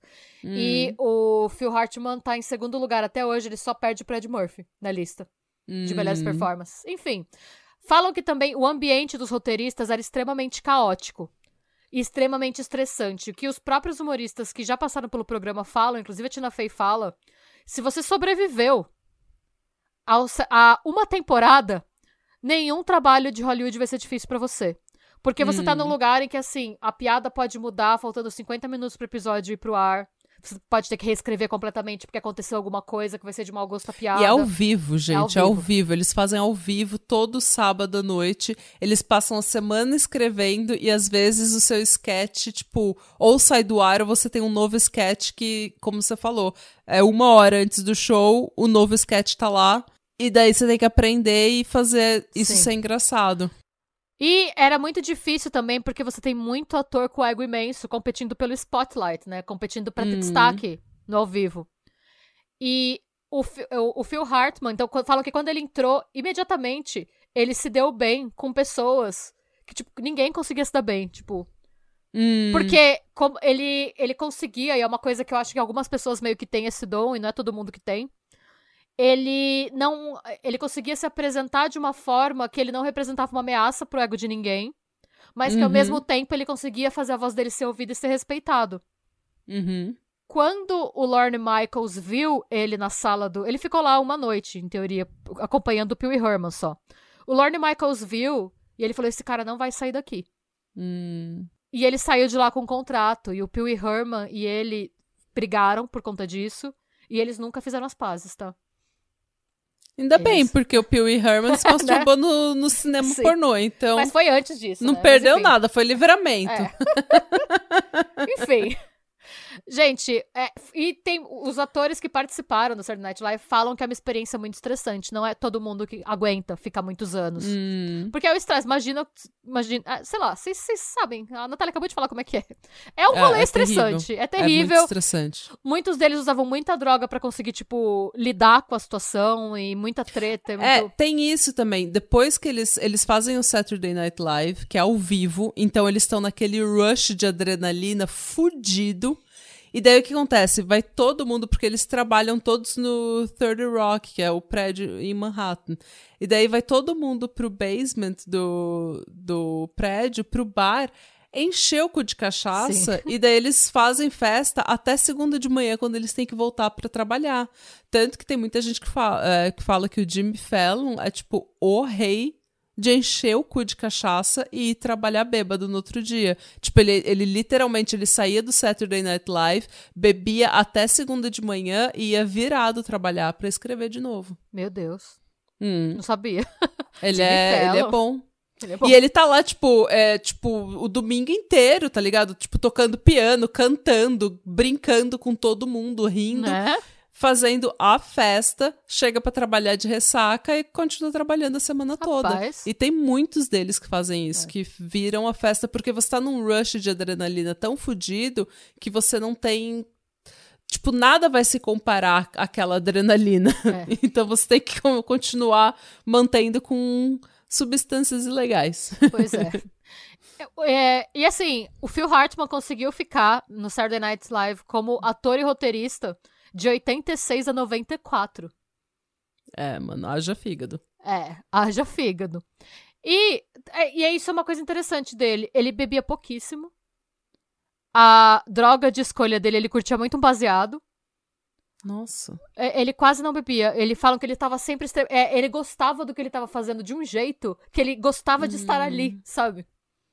Pra ele aquilo era o high, né? Era... Sim. E ele ficou muito conhecido, como eu falei, hoje na lista do Entertainment Weekly, ele é o segundo performer mais icônico da história do programa. Perdendo só Uhum. pro Ed Murphy, que fez o nome todo lá e tá aí fazendo sucesso até hoje, né? Pelo amor de Deus. E ele era conhecido é, porque, primeiro, ele era extremamente versátil. Ele conseguia passar de protagonista de um take pra coadjuvante de outro sem dar chilique. E ele sabia Hum. qual era o momento dele de brilhar e quando ele tinha que passar o bastão pra outro humorista. Quando, tipo, não era Uhum. sobre ele. Uhum. E ele se dava bem com todo mundo. O apelido dele no set virou The Glue, a cola, porque falam que às vezes estava todo mundo tretando e ele chegava, por conta, eu acho que também, do que ele viveu na casa dele. Ele pegava uma situação de estresse e ele ia conversando com um, conversando com o outro, fazendo uma piada, e de repente estava todo mundo rindo e a treta tinha Uhum. acabado.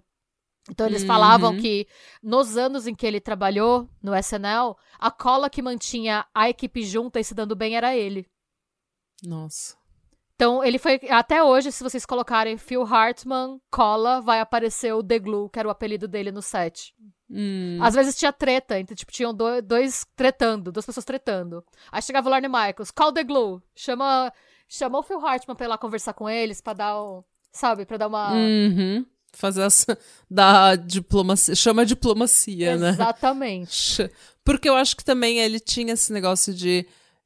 você, tem, você não tem uma personalidade, você tem todas. Então você consegue meio que entender, empatizar e meio que é, moldar a sua personalidade para cada pessoa. Então quando você para um você vai ser mais rígido, com o outro você vai ser mais suave, com o outro você vai ser mais é, tranquilo, com outro você vai ser mais chato. Sim.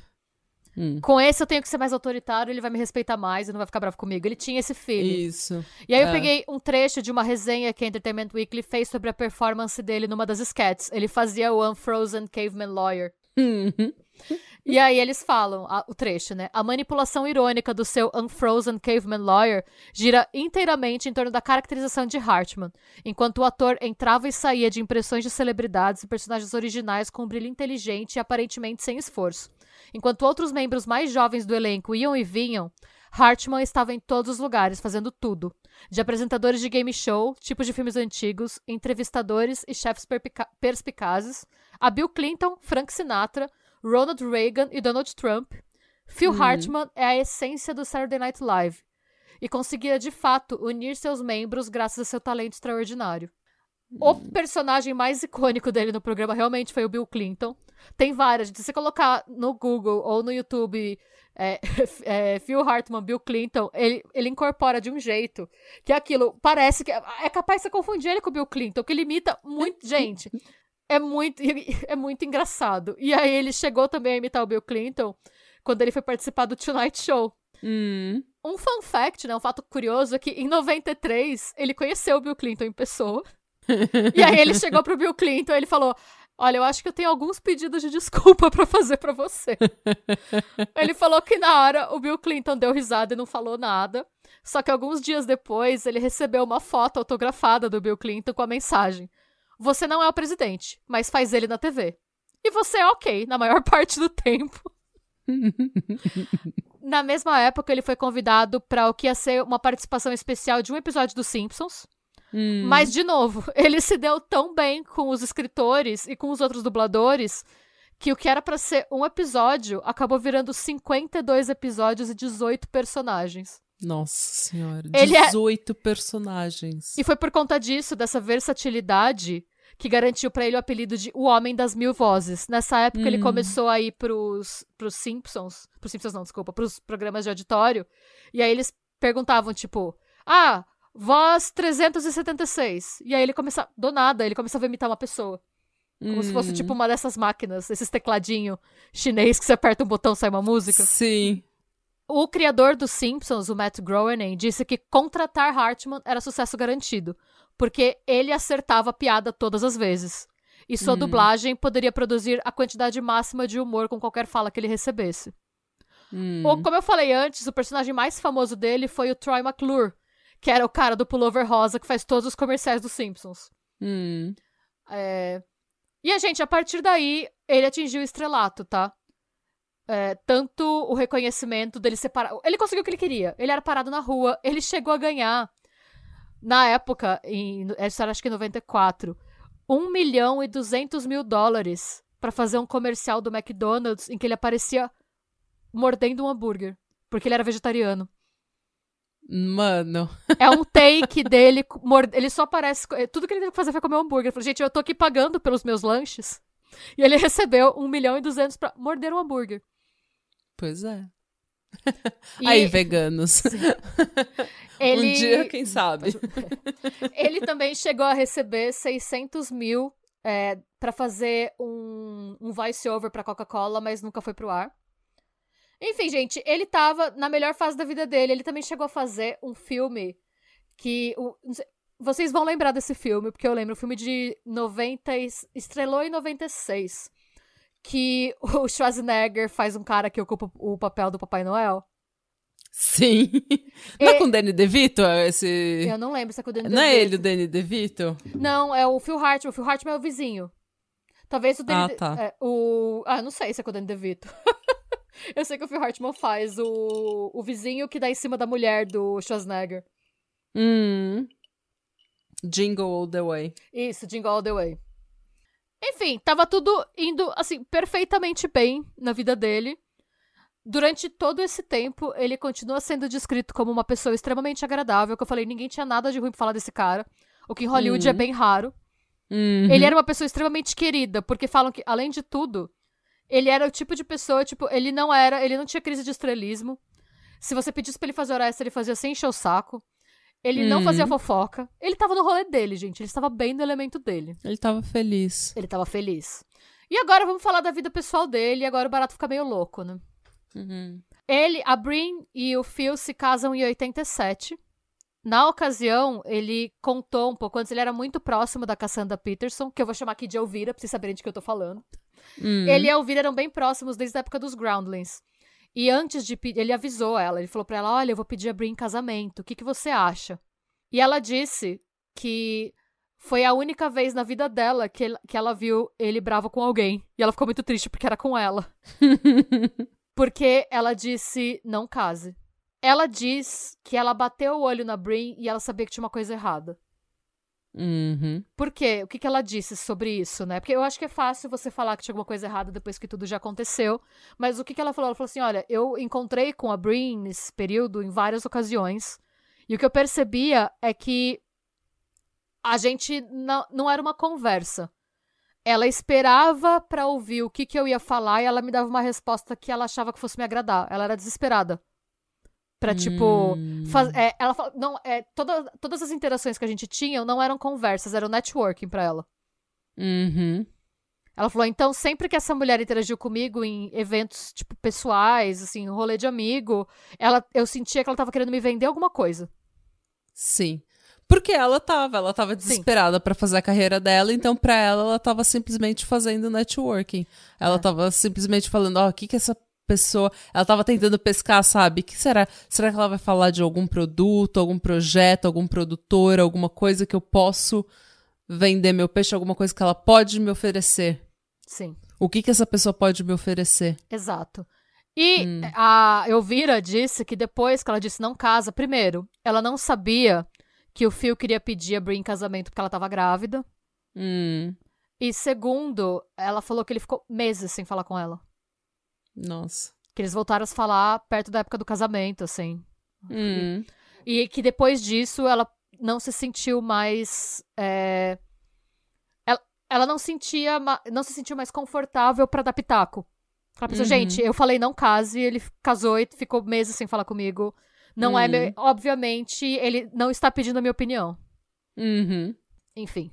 E, gente, assim, lembra que eu falei que a Brin, o, o que unia os dois também, além da amargura com Hollywood, é que ela torcia por ele, incentivava ele a continuar, e ela queria que não desista, vai, olha como você tá bem. Então, Uhum. era fácil pra ela torcer por ele quando os dois estavam na merda. A partir do momento em que ele voou, ela não gostou. E ela continuou na merda? Ela não gostou. Mas assim, gente, Hum. os dois estavam casados. Ela era tão milionária quanto ele. Mas. Mas é atenção. É. Então, e aí, assim, gente, é, é triste até falar disso, porque o que, que aconteceu? No começo, ela pensou: ótimo, agora que você conseguiu o emprego no SNL e agora que você tá crescendo, arranja um emprego pra mim, me coloca lá. E ela encheu. É o que eu tô falando. O que que você pode me oferecer? Exato. A conversa é sempre ela pescando o que que eu vou ganhar dessa pessoa. O que que É. essa pessoa pode me oferecer que vai ser da minha vantagem. Ela não tá interessada em conversar com você, em conhecer você, em Exato. saber quem a Renata é. Ela quer saber que que que você vai falar na conversa que pode ser um gancho pra eu te pra pedir eu alguma pedir coisa. alguma coisa, Exato. ou o que, que você pode me oferecer? Seus contatos em Hollywood? Você conhece tal produtor, tal diretor? Quem que você vai me apresentar? Exatamente. E aí, gente, e ele tentou. Tanto que, assim, eu não sei se você sabe, quando você vê a abertura do Saturday Night Live, da época que o Phil participa, quando, eles vão mostrando os personagens em vários cenários, né, na abertura. E Uhum. quando filmam ele, ele tá conversando com uma mulher loira numa mesa de um restaurante chique e o spotlight vai pra ele e ele acena. Essa Uhum. mulher com quem ele tá conversando é a Brin. Hum. Mas, o que aconteceu? Ele conseguiu esse spot pra ela como extra, pra fazer a abertura com ele. O problema foi que ela causou tanto como extra que a produção pegou ranço dela. Porque era pra. Gente, o spot era dele, era pra apresentar ele. Hum. Era pra ela ser a pessoa conversando com ele. Era meio que um trampo de extra. Pra ela, ele queria colocar ela em contato com o elenco. É o tipo de trampo que se ele tivesse pego, se ele fosse o extra, Uhum. ele ia ter conseguido um trampo. Porque ele conversa com todo mundo, ele é uma pessoa agradável, ele faz o trampo que tem que ser feito. Então, Uhum. na cabeça dele, ah, eu vou fazer a mesma coisa com ela, vai dar certo. Claro. O problema é que ela ficava tentando puxar atenção e o foco era ele, não era ela. Era pra ela ser uma extra. Hum. Eles ficaram mais de duas horas pra fazer a cena. É uma cena de três segundos. São literalmente três segundos. Tem no YouTube. Mano. Porque ela sorria pra câmera, e aí era pra ela não virar, ela virava pra câmera e acenava. Ela pegava e beijava ele. Ela tentou roubar o spotlight de. Ela, ela era extra. Todas as formas. E aí, depois disso, os produtores falaram, não. E eles falaram que o problema. E aí, depois disso, depois que ela tinha o contato do Phil, ela queria ser humorista. O problema é que ela não era Ah, engraçada. É, Ela não era, não dava. E o que que acontecia? Ela começou a ir pro set todo dia e as conversas dela eram ela tentando fazer piada. Pra se vender. Ah, É. Tanto que era assim, ela chegava no set, o É elenco. trágico. É. É, trágico. Exato. Essa é a reação que todo mundo dá. As pessoas falam, mano, ela chegava e a gente ficava constrangido, porque às vezes a gente tava, tipo, no bar depois de gravar. Hum. E ela vinha e ela começava a tentar fazer umas sketches. Falou, mano, a gente já tinha gravado, a gente tava exausto. A, única, a última coisa que eu queria era alguém querendo ser engraçado comigo, sabe? E você percebia Uhum. que ela tava tentando se vender pra ver se ela ia conseguir. Se ela ia conseguir alguém falando, nossa, vou te indicar. Gente, fica o recado. Não existe nenhum substituto para uma boa personalidade.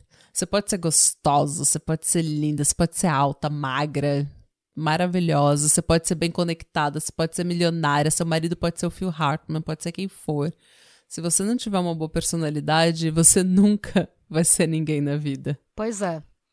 E tem várias ocasiões, gente. E o pior, quando ela não conseguiu o que ela queria, quando ela passava vergonha, ela descontava nele. Uhum. E ela descontava nele. que ela tava com ciúme dele. Os membros do, do elenco do Saturday Night Live relataram inúmeras vezes em que ele apareceu machucado pra gravar. Ele teve que ser maquiado. Porque ela agredia ele fisicamente. Hum. Ela, quando eles estavam em jantar, em eventos com amigos, ela frequentemente desmoralizava ele na frente dos outros ou tentava fazer pouco caso se ele tivesse feito, se ele tivesse sido brilhante em algum episódio e alguém elogiasse ele, ela ia falar, nossa, tipo, ele fez meia dúzia de pessoas rirem, tipo, grande bosta. Ela destratava, ele reduzia ele, né? Exato. Uhum. E teve uma cena que foi relembrada por várias pessoas, que foi, eles estavam numa leitura de de cena. Uhum. Todo mundo, sabe, pensa na cena, uma mesa redonda branca, gente, aquela luz branca, todo mundo lendo os personagens, assim, sentado na mesa lendo. Uhum. E ela chegou trilouca, eu acho que tava trilouca, não sei. É, e ela sentou no colo de todos os homens e começou a lamber a orelha deles. E é tipo, dar selinho neles na frente do fio. Ah. E foi aquela cena que, assim, gente, leitura de roteiro é um ambiente extremamente, tipo. É, profissional. É um monte de gente literalmente lendo umas folhas de papel numa mesa. E ela apareceu lá e começou a sentar no colo dos caras e a lamber a orelha dos caras, e os caras desconfortáveis.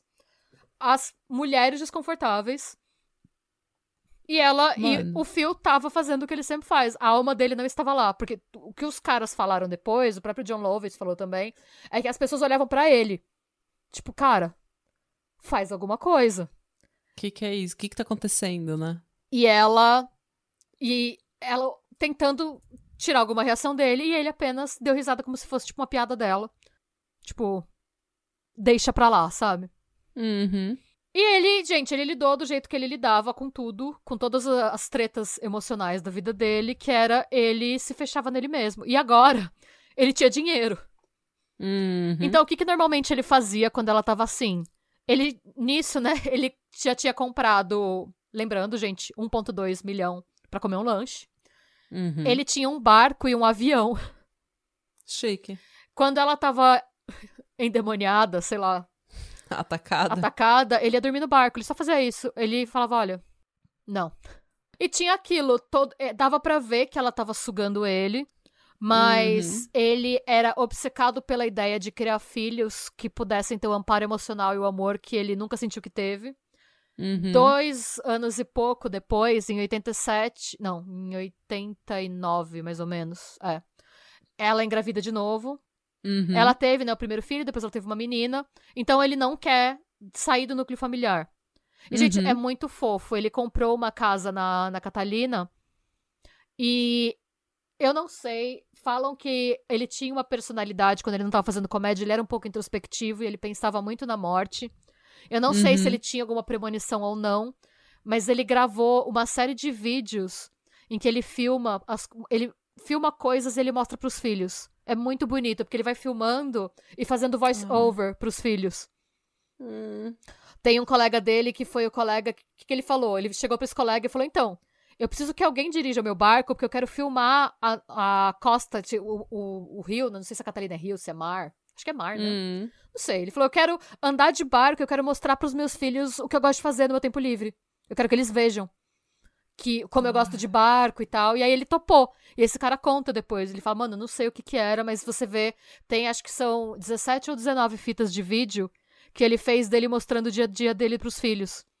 E ele vai falando: olha, você vai ver aqui, a gente mora aqui, talvez a gente consiga vir pra cá um dia, não sei o que. Aí ele vai filmando o barco, e aí passa o povo, ele, oh, vocês estão sendo filmados! E faz umas vozes pro povo, o povo acena de volta. E isso, tipo, Ai, ele. meu Deus. É, então eh, dá pra ver que ele tinha muito amor pelos filhos. Uhum. E assim, financeiramente os dois estavam muito bem. A Brin tinha tudo pra ser tipo uma Real Housewife de algum lugar, sabe? Não faltava nada pra ela. Uhum. Muito pelo contrário, eles tinham muito dinheiro. Tinha dinheiro Uhum. infinito. E o que, que ela começou a fazer? Quanto mais ele se fechava nele mesmo, mais maluca ela ficava. Porque é você não dar atenção pro narcisista, né? Uhum. É você ignorar o narcisista, mas você não sair do mesmo ambiente que ele. E aí, o que, que ela fazia? Primeiro, ela cismou que se ele não tava dando atenção pra ela, ele devia ter uma amante. Uhum. E aí ela pagou um detetive particular pra seguir ele. E o detetive particular falou: Desculpa, não tem ninguém. Eu estou seguindo ele há não sei quantos meses. Não tem ninguém. Uhum. Ele vem, trabalha, volta. Às vezes ele para pra tomar uma com os colegas de, de elenco, tipo. E aí, como não tinha ninguém, ela falou: então ele deve ser gay. Ah, pronto. E aí ela pagou esse mesmo detetive pra procurar indícios de que ele seria gay. E também não tinha Como? nada. É, não, Se ele saber- não achou uma amante, Exato. ele não achou um amante Exato. também. Mas é aquilo. Então ele vai procurar o indício gay onde? No cu do cara? Exato. E aí, é, depois, como não, não achou nada, ela decide que ela vai fazer várias plásticas. Quando ela fala pra ele que ela tá chegando perto dos 40 anos aí, Hum. eu não tô explicando isso pra falar que você tem 40 anos, tem que fazer plástica, pelo amor de Deus. Tô falando isso por quê? Porque ela falou pro Phil que ela queria fazer um monte de plástica, porque, primeiro, o Phil, ele fazia questão que, tipo, os dois ficassem com as crianças. Uhum. Ele não, mesmo que eles tivessem muito dinheiro, ele falava, gente, ele falava pra ela, ó, o tempo que a gente passa com os nossos filhos vai ficar na memória deles pra sempre. É Uhum. normal, se você vai sair, você vai fazer alguma coisa, eu vou sair, eu tô trabalhando, a gente tem que ter babás mesmo. Mas eu não Uhum. quero que eles sejam criados por babás, eu quero que eles sejam amados e que eles saibam que eles são amados. Claro. E falam, tá, gente, pra ser justa com a Brin, todo mundo fala que ela era uma boa mãe, tá? Quando ela tava Uhum. sóbria. E ela vai. É. Ela avisa ele que ela vai precisar da babá por mais tempo, porque ela quer fazer não sei quantas plásticas. Ela faz assim, ela muda o rosto inteiro. Hum. E ele é contra. Não por conta da babá, mas ele fala: por que, que você vai mudar? Você é linda, não tem nada que você precise mudar. O argumento dela é que ela quer parecer mais jovem porque ela vai fazer 40 anos e ela quer parecer mais jovem pra conseguir melhores papéis. Melhores, assim, não sei melhores do que, porque tirando aquela. É isso que eu tô perguntando. Que papéis? Que papéis? Nenhum, nenhum. Você não tá conseguindo nem os ruins. E, ó como ela é. Eu, desculpa, eu acho essa mulher uma lazarenta. Porque ele fala que ele é contra ela fazer plástica, mas quando perguntam por que caralho você tá fazendo tudo isso, ela fala que foi porque ele mandou, porque ele queria que ela fosse mais jovem. Veja bem. Pois é. Estamos aí, né, gente? E aí, vários barracos. Teve uma vez que ela pegou uma carta quando ela engravidou, quando ela teve o primeiro filho. A Lisa, a segunda mulher do fio, Uhum. Ela Alma mandou- gêmea. alma gêmea, ela mandou uma carta parabenizando os dois. Tá? Ela mandou a carta pra Brin e pro Phil, parabenizando o casal pelo filho, falando que ela tava casada também, que ela tinha acabado de ter o filho dela também. E se colocando à disposição, gente. Era meio que uma carta querendo fazer amizade com o casal, sabe? Uhum. Tipo, você seguiu, eu segui. A Lisa, a Lisa não, desculpa, a Brin respondeu a carta ameaçando arrancar os olhos dela fora. Uhum. Foi tipo, nunca mais Uma- escreva pra mim. É, É. Uma reação razoável. pois é. né? Você é- escreve uma carta pro meu marido pedindo a nossa amizade e eu ameaço arrancar seus olhos. Eu acho razoável. Uhum, uhum, uhum. Pois é. E aí a Elisa ficou chocada e ligou pro Phil, porque ela achou que o Phil não sabia. E aí o Phil se desculpou, ele falou, nossa, você tinha que ver o rascunho da carta. e aí ela falou, mas por que, que você deixou Essa foi o draft editado, né? Essa foi É. o editado. E ela perguntou, what the fuck, né? E aí ele respondeu, ah, ele falou, ah, na verdade a culpa é minha, porque ela perguntou se eu ainda achava que você era minha alma gêmea, eu falei que sim. Mano. Ele falou, então eu não me senti no direito de falar pra ela não mandar a carta. Enfim, isso Tá também foi, foi uma cozice dele, né? Porque... Hum. Mas eu vou passar esse pano. Enfim, vocês vão ver Hum. por quê depois. É, ela tinha o hábito de escrever várias cartas xingando todo mundo, assim. Tipo, o que acontecia é que ele interceptava algumas quando era carta de trabalho. Quando era Uhum. pra, tipo, parceiros de elenco dele. Claro. Aí ele falava que não era pra ela mandar, ele pegava antes e não deixava, mas teve muita gente que recebeu carta xingando, dela xingando a pessoa de graça. Que até hoje a pessoa não sabe por quê. Uhum. Enfim, em 94, a NBC promete pro Phil um próprio show- o próprio show dele. Basicamente, a proposta que vem pra ele é desenha o seu show de comédia perfeito. Uhum. E a condição que ele deu pra aceitar seria que eles dessem um papel pra Brin. Ai. E a gente não sabe se exclusivamente por conta disso, mas esse foi um fator, porque ele exigiu que ela tivesse um papel de destaque. O show acabou sendo cancelado antes da estreia. Uhum. Nesse meio tempo, a Brin também tinha escrito um roteiro de um sitcom que ela achava que era a próxima grande comédia americana. Claro que ela achava. E ela pediu pro Phil vender. O Phil sentou com todo mundo que ele conhecia, mostrou o roteiro pra todo mundo. Quando ficaram sabendo que era dela. e quando leram o roteiro, ninguém quis. Em todos os casos, ele foi extremamente educado e pediu desculpa pelo incômodo. Porque ele era Uhum. esse tipo de pessoa. Claro. Ela ficou devastada quando o show foi cancelado. Pra ela, foi assim, a última oportunidade perdida. Uhum. Nisso, o Phil conseguiu, como o show dele também ficou chateado, obviamente, era o sonho dele sendo, tipo, estilhaçado. Claro. Mas ele acabou conseguindo negociar um contrato pra um outro programa de humor, pra um sitcom que chamava News Radio, Uhum. que ficou bem icônico também. Sim. Ele dividia o palco com nomes como Joe Rogan, a Maura Tierney, o David Foley e o Andy Dick. Por que, que eu falei e o Andy Dick? Naquele ano, em 94, é, ele faz uma. O Phil faz uma festa de Natal pro elenco, porque aquilo, gente, ele era uma ótima pessoa, ele sempre quis se dar bem com todo mundo, ele gostava que o set fosse extremamente sinérgico e tivesse uma energia boa. E Brin conhece Andy Dick. O que, que Andy Dick traz com ele, gente? O Dick. Goró e cocaína. Não, Goró e cocaína. Hum. E ela tava extremamente frustrada, extremamente pistola, extremamente surtada. E ela volta a cheirar cocaína loucamente. Hum. E outra coisa, ela tinha dinheiro pra sustentar o hábito dessa vez, né? Que ela não Pois tinha é. lá em 80 e poucos. Hum. E começa a ficar, o uso dela começa a ficar totalmente descontrolado. Cocaína e champanhe, essa é a dieta dela, basicamente. Hum. Até que no dia das mães de 97. E nisso, assim, gente, quando eu tô falando que ela fica muito louca, eu acho que eu tenho que dar um pouco mais a proporção, assim. Era no nível, o Phil ficava em casa com os filhos, quando, tipo, ela começou a sair o dia todo pra ir pro rolê, porque ela não era a pessoa que fica. Sei lá, eu nunca usei cocaína, eu não sei como é que é essa dinâmica, eu não sei se, como é, quão maluco você fica, mas ela ia basicamente pra rua conseguir autoafirmação de estranhos. Esse era o rolê Uhum. dela. Então, o que acontecia é que, basicamente, nessa fase, a babá tinha que ficar lá meio que de sobreaviso, porque ela tava super instável. E quando o Phil voltava pra casa, ele, cuidava, ele dispensava a babá e cuidava das crianças. Hum. Detalhe: a Brin falava que ela fazia questão de escolher babás feias. E Sim. Se uma babá, se ela visse e- o Phil conversando com a babá pra perguntar como é que foi, como é que eles estão, a babá era demitida e substituída. A regra da casa era você não pode falar com as babás. Ai.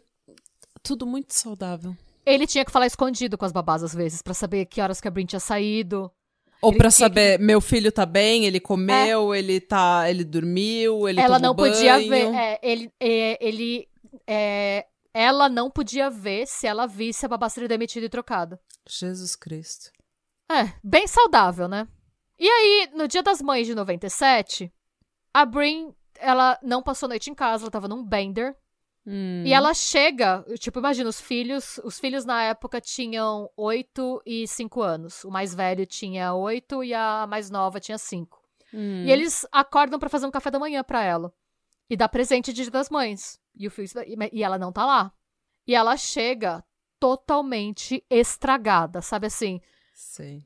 Sabe walk of shame, assim, tipo, Uhum. cara borrada, torta. Ela, ela tá o desastre, assim. Hum, E essa foi a segunda vez que viram o fio puto.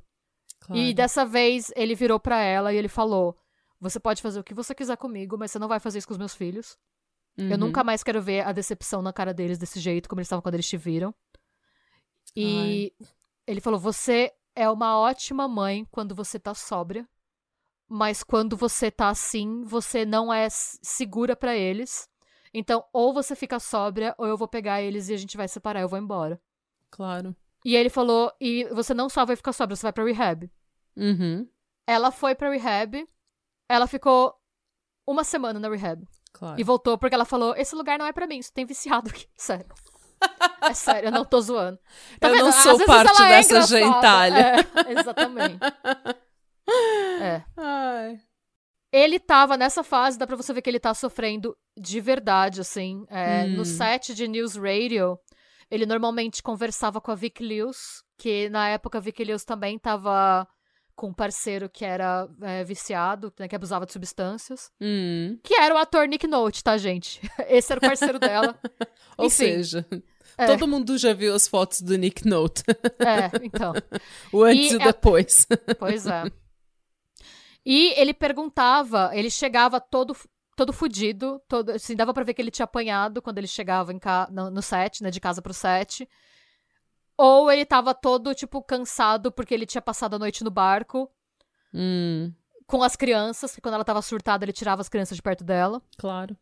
E falam que ele chegou, teve um dia que ele chegou pra Vicky Lewis, ele perguntou como você consegue Mano. pra ela, tipo, como ela lida com alguém assim. E ela falou pra ele, eu não sei. Não é fácil. Quem, quem, acho que todo mundo que tem um parceiro alcoólatra ou um parceiro que abusa de substâncias, ou uma parceira, sabe que não é uma coisa fácil. É, depois, né, dessa fa depois dessa conversa que eles tiveram e que a a Vicky Lewis respondeu, eu não sei, alguma coisa mudou no mindset do Phil, a gente não sabe até hoje o que ele falou pra Brin, mas depois disso ela ficou sobra por mais ou menos 10 dias. Hum. E agora a gente vai chegar, agora o barato vai ficar louco, gente. Vai ficar triste. Hum. Na noite do dia 27 de maio de 98. É, gente, desculpa. E apesar de tudo isso que acontecia, tá? O Phil fazia questão de que eles tivessem, pelo menos uma vez por semana, uma date night. Uma noite de date. Que era que eles. Aí eles deixavam as crianças com a babá. E os dois saíam pra ter um momento deles, assim. E mesmo nas piores fases dela, eles tinham. Toda semana eles combinavam uma date night em que ele não fazia nada, tipo, ele dedicava a noite pra ela. Ou seja, né? No dia 27 de maio de 98, ele chega mais cedo e ele fala pra ela: Olha, eu chamei a babá e a gente vai ter. Vamos pra date night? E ela fala que ele errou o dia. Eles iam, na verdade, assim, é, o dia que eles tinham combinado era o dia 28, não o dia 27. Hum. E aí ela fala: Por que, que você veio mais cedo? Você veio só pra falar com a babá? Você chamou a babá? O que, que tá acontecendo? Por que, que você veio mais cedo? Ele: Eu errei o dia, desculpa, eu achei que fosse hoje. Ela, mas hoje eu não posso. E aí, tipo, ela ficava. Ela não tinha profissão, gente. Ela ficava em casa. Quer dizer, não que, não, não que ser dona de casa não seja uma profissão, mas assim, ela não tinha uma agenda. No caso dela, não era. é, Porque ela não tava. não. Ela não tava lavando banheiro, Não, passando não, não, roupa, não cuidando de filho ranhento. Não. Ela tinha tudo isso, ela tinha ajuda pra tudo. Então, Sim. no caso dela, não era mesmo. Ela teve um surto de ciúme achando que ele tinha chegado de propósito mais cedo pra falar sozinho com a babá. Ai, meu Deus. E aí, o que, que ela falou? Ela falou: ah, já que a babá vai estar aí, então eu vou sair. Em teoria, ela estava sóbria, mas o resultado da autópsia depois mostrou que não. Hum. É, ela se encontrou uma amiga, e quando eu digo sobra, é só sobra de cocaína, tá? Ela continuava bebendo. É, tipo California É. so sober. É. Ela trombou uma amiga que era produtora. Amiga não, porque ela não tinha amigo, gente. Ela encontrou uma produtora, na verdade, que era amiga do Phil, pra elas beberem. E, na verdade, ela tava tentando algum projeto em Hollywood com a com essa amiga em comum. Uhum. E a amiga falou que ela parecia estar de bom humor. Tipo, ela tava num good spirit, eles falam, né? Hum. nesse, nesse jantar, o jantar dela foi dois Cosmopolitans e meia cerveja. Uhum. Nisso, ela sai no meio do jantar, gente, tempo pré-celular, ela sai para usar o telefone do restaurante. Desconfiam que ela, na verdade, tinha ligado pro Andy Dick e para pedir mais cocaína. Uhum. É, depois disso, ela pergunta para essa amiga em comum se ela, ah, a gente tá, tamo aqui, tá divertido, vamos pra uma balada? E ela fala, tipo, não, eu, eu tenho que trabalhar amanhã. Tipo, eu tenho 40 e poucos anos, não quero. Quero ir pra casa, sabe? Tomei dois drinks com essa chata, porque devia um favor pro fio, sabe? Não quero ir pra balada. O que, que ela fez? Ela foi pra casa de um ex-namorado que chamava Ron Douglas. Hum. E ela ficou. O que, que ela fez? Ó, que sonho. Sua ex-namorada toca na sua casa e fica reclamando do marido.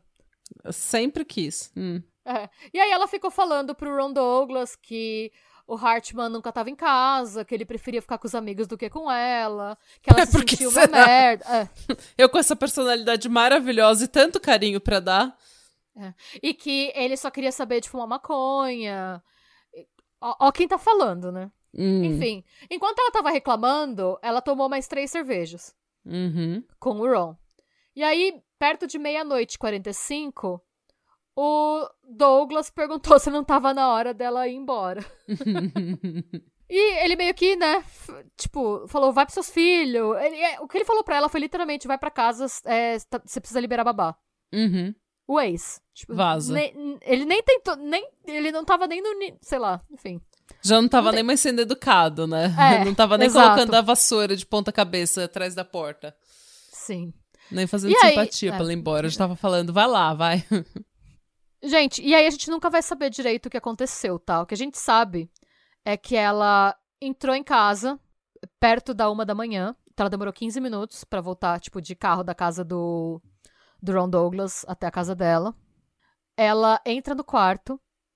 Ela pegou a arma do Phil. Ela tinha uma arma dela, tá? Detalhe. ela- eh, cada um deles tinha sua própria arma, mas ela pegou a arma dele, que era uma Smith Wesson calibre 38.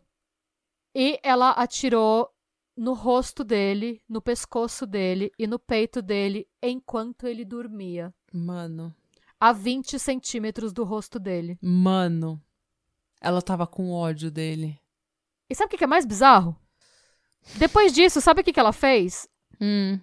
Ela ligou de novo pro Ron Douglas e falou: Ai, o filme deixou um bilhete falando que ele saiu e que ele não volta hoje. Posso voltar pra sua casa? Eu não quero ficar sozinha. Detalhe: os filhos dela estavam dormindo no quarto, ela não tava sozinha, ela tinha duas crianças. Mano.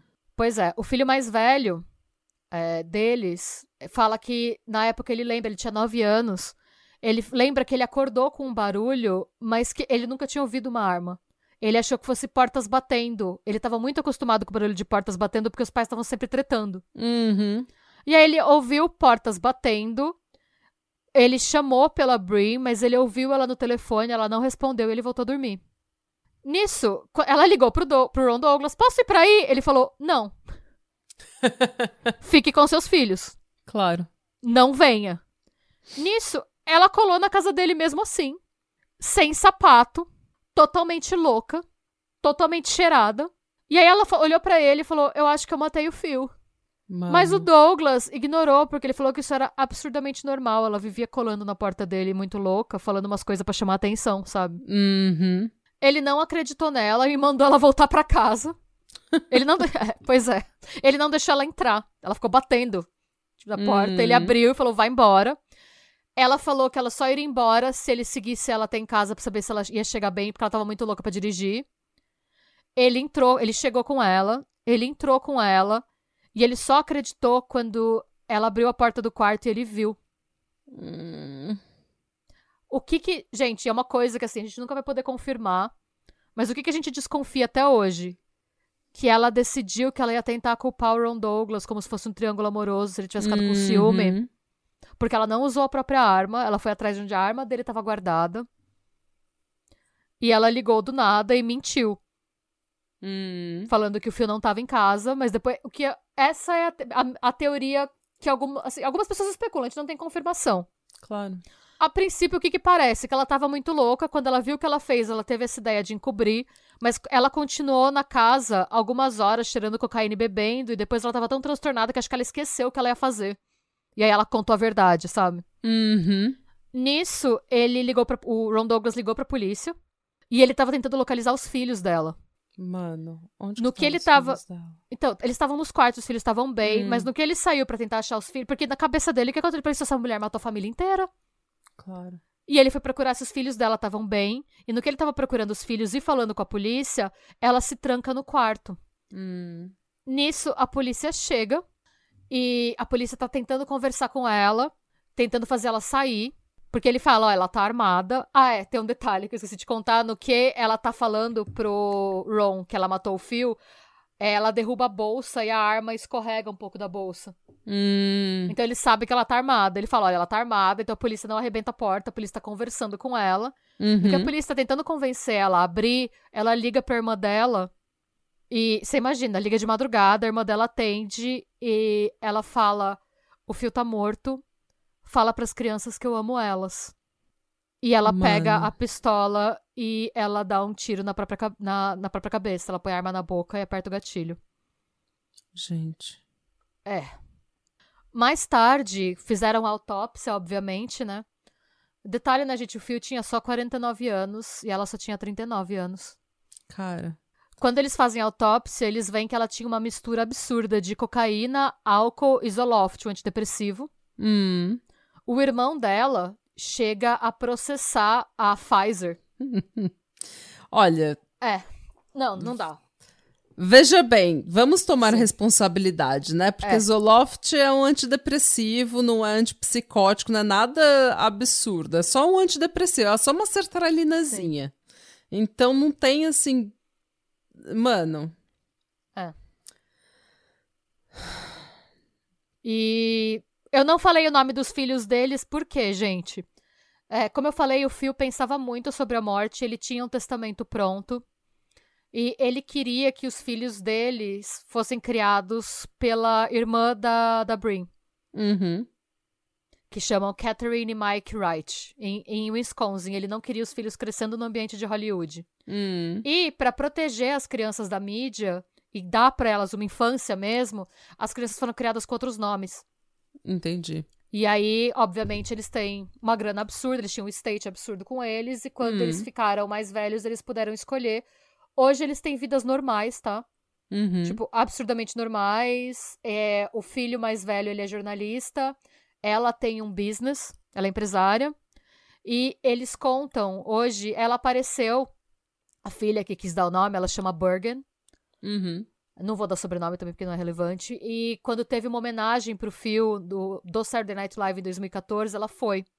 Foi a primeira vez que ela fez uma aparição pública. E ela comentou que uma coisa que deixou ela muito emocionada, é que até hoje, no aniversário de morte do Phil, no dia 28 de maio, ela ainda recebe flores. Hum. Pois é. No começo foi muito difícil para a família do Phil aceitar que os filhos fossem criados pela família da Brin. O John teve que Claro. falar com a família. O John falou: gente, não foram eles que mataram o Phil. Era a Hum. vontade dele. É, se, se as crianças crescerem com a gente, todo mundo vai saber quem elas são. Eu entendo porque ele fez o que. O que ele É, fez. isso é Ele- verdade. Eu não tinha nem pensado nisso. Eu achei que ele tinha escolhido pra as crianças terem mais afeição, sabe? Tipo, mais eh, carinho, mais conexão. Mas era pra isso mesmo. Era pra esconder elas no interior do Wisconsin. E, tipo. E o que eu acho que foi muito sábio, tá, gente? Porque o que aconteceu? Eu acho que hoje, eu quero acreditar pelo menos que hoje a mídia tá um pouco diferente. Não Mas tá. na época. não, é que na época. Gente, o- os bastidores de Hollywood sabiam que o casamento tava uma merda e que ela era instável. Mas o público não tinha ideia. E quando avisaram que ele não só morreu, mas que ele foi assassinado pela esposa que se matou em seguida, Hum. a galera ficou enlouquecida, falando: gente, como pode? Tipo, não faz sentido. E aí, o que, que eles fizeram? Começaram a investigar. E aí, o detetive particular que a Brin tinha contratado começou a falar que ele tinha sido pago pra achar um amante homem pro Phil. E aí, a imprensa começou a soltar um monte de boato, Hum. como se o crime tivesse acontecido porque o Phil era um gay enrustido, o que ele não era. Uhum. E depois começaram a falar que ele, na verdade, tinha um caso com uma mulher misteriosa, o que também era mentira.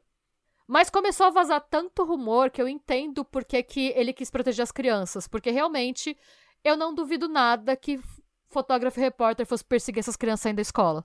Nossa, total. total. Porque na época ganhou uma aura de mistério. Assim, sabe? Uhum. Que ninguém sabia explicar. E eu entendo por que, que as pessoas querem tentar uma explicação, porque é um crime tão sem noção e tão absurdo que não tem explicação, gente. Não tem. Não é. é não tem, não tem. É mais é- um daqueles casos é que, tipo, é tão desnecessário, sabe? É. Tão desnecessário que chega. que dó- parece que dói mais. Porque é muito desnecessário. Não tem, tipo, não tem um. Sei lá. É um caso que ele chama a atenção, né, do mundo do true crime, porque é muito raro uma mulher executar o parceiro a queima-roupa sem nunca ter sofrido abuso por inveja.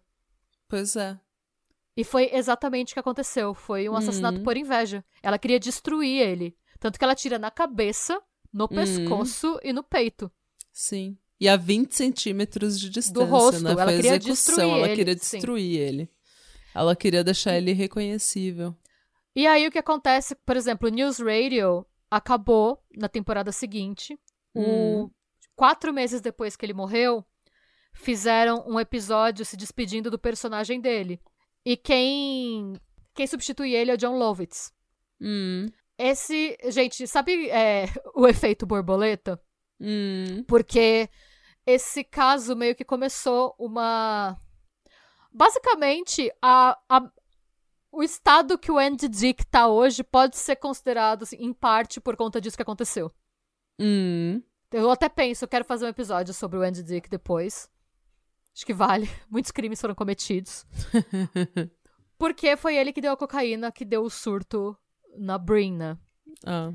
Obviamente, gente, nada justifica. Tipo, ela tinha um problema com abuso de substância. Se ela não conseguisse dele, ela ia conseguir de outra pessoa. Hum. Mas ele foi extremamente julgado por conta disso. Tanto que o John Lovitz chega pra substituir o Phil nesse- no episódio de homenagem e tal.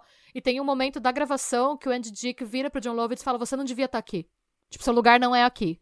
Hum. E aí ele responde: Realmente, não era pra eu estar aqui. Se você não tivesse dado cocaína pra Brin, eu não estaria aqui. Toma, trouxa. Sim.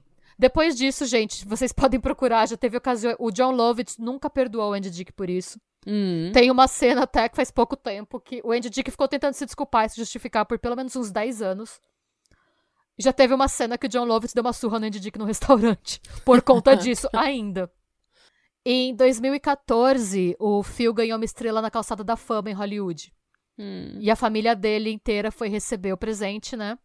E na ocasião, quando eles foram receber por ele a Estrela da Fama, o irmão dele falou que lembrou quando ele pegou. Porque vo- quando você ganha uma Estrela da Fama, na- na- uma estrela na calçada da fama, Hum. quando você vai na cerimônia, você recebe uma cópia, né, num quadro da estrela. Hum. E o irmão dele conta que quando eles eram crianças, o... teve um dia, e logo depois que os pais tiveram aquela conversa do vocês não podem todos ficar doentes ao mesmo tempo, Hum. que ele fala que eles estavam brincando e que ele enfiou sem querer, tipo, um pedaço de arame no olho do fio. e que aí ele conseguiu tirar e ficou tudo bem. E aí ele virou pro fio e falou: se você não contar pra mãe, eu juro que eu vou te proteger pra sempre. Oh. E aí ele fala que o Phil olhou pra ele assim e falou: O que, que é pra sempre? Porque o Phil tinha tipo 5, 6 anos. E aí ele falou: Pra sempre é enquanto eu estiver vivo, até eu morrer. E aí o Phil olhou pra ele e perguntou: Mas e se eu morrer primeiro? Aí ele falou: Não. O irmão mais velho sempre morre primeiro, então eu sempre vou cuidar de você.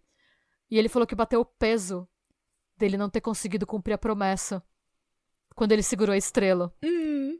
E aí ele fez a declaração, ele falou: o Phil era a grande fonte de orgulho da nossa família. Para os meus irmãos, para os meus pais e para mim, o Phil é um gigante e ele é um herói. E o John Lovitz pediu para subir para falar alguma coisa também. E ele falou: o Phil Hartman foi o irmão mais velho que eu sempre quis. Ele era a pessoa mais bondosa, é, além de ser extraordinariamente. Desculpa, vou falar isso de novo.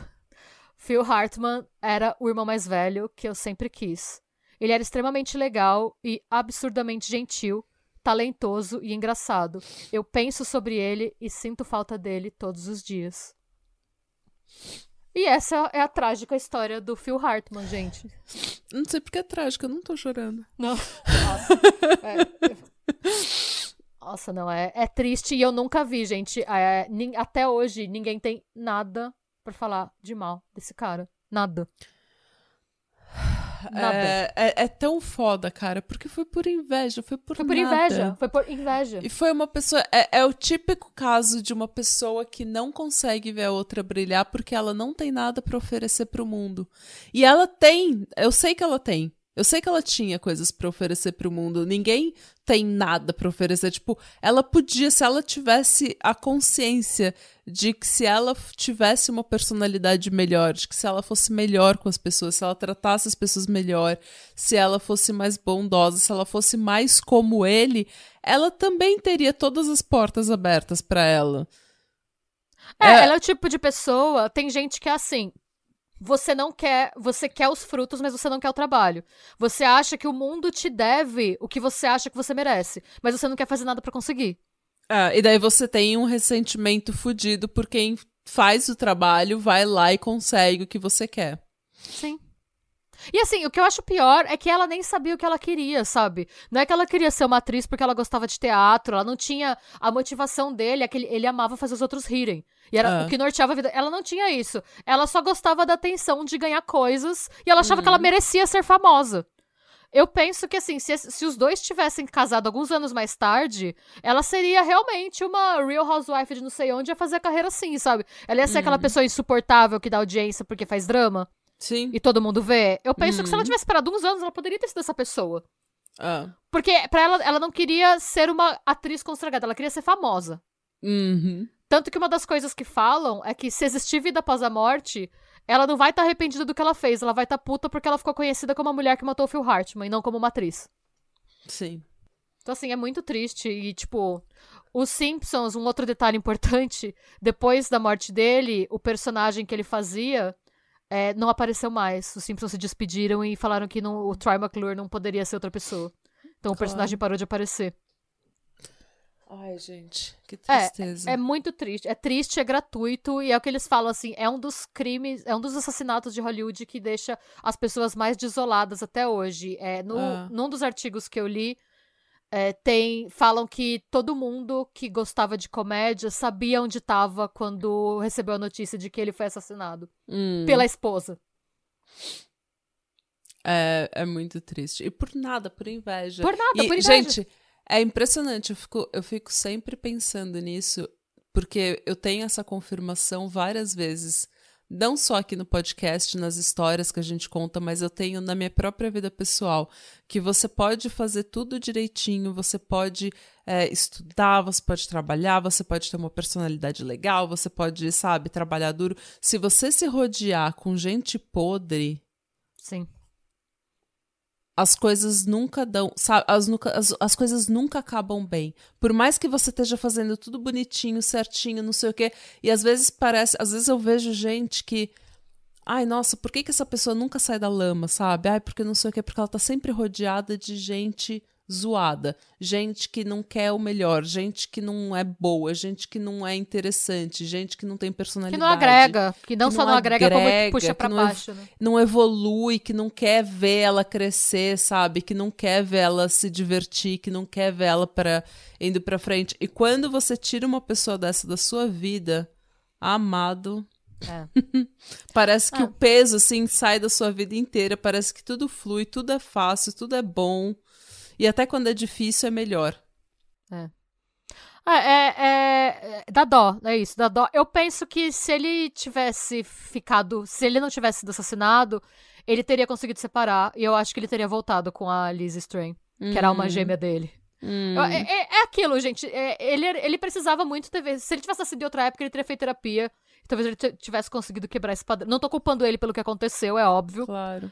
Mas eu penso que ele tava tão focado em manter a família unida e manter os filhos, e como ele falou, eu acho que ele devia passar um pano pra ela, pensando que quando ela não tava louca de cocaína, ela era uma boa mãe. Uhum. Então, eu acho que isso devia fazer ele passar um pano, tipo, ah, ela é amorosa com os meus filhos, e isso e aquilo, não quero separar.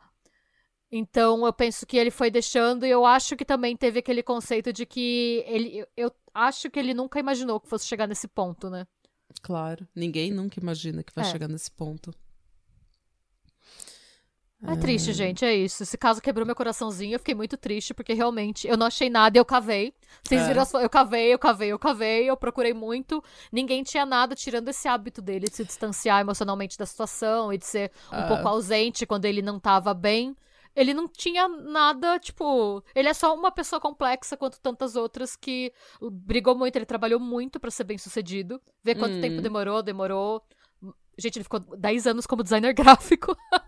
Não, e depois mais E 10 dez como improv, como depois mais quanto tempo? 8, 9 anos com, no Pee Herman? Quanto tempo ficou no Pee Wee Ah, Herman? não, é, no Pee Wee Herman ele não ficou tanto tempo, não, porque. Ah, deixa eu tá. ver quando foi. Mas só no improv foi quase 11 anos. Foi, foi 11, 11 anos. anos. Não foi, Ah, foi então. 11 anos no improv. É. É que eu penso que, ó, ele em 84 ele ficou, ele ficou dois anos com o Pee Wee Herman. Hum. Mas ele ficou de 75 a 84 fazendo improv. E enquanto Hum. ele, ta- ele só parou de fazer o Groundlings quando ele entrou no Saturday Night Live.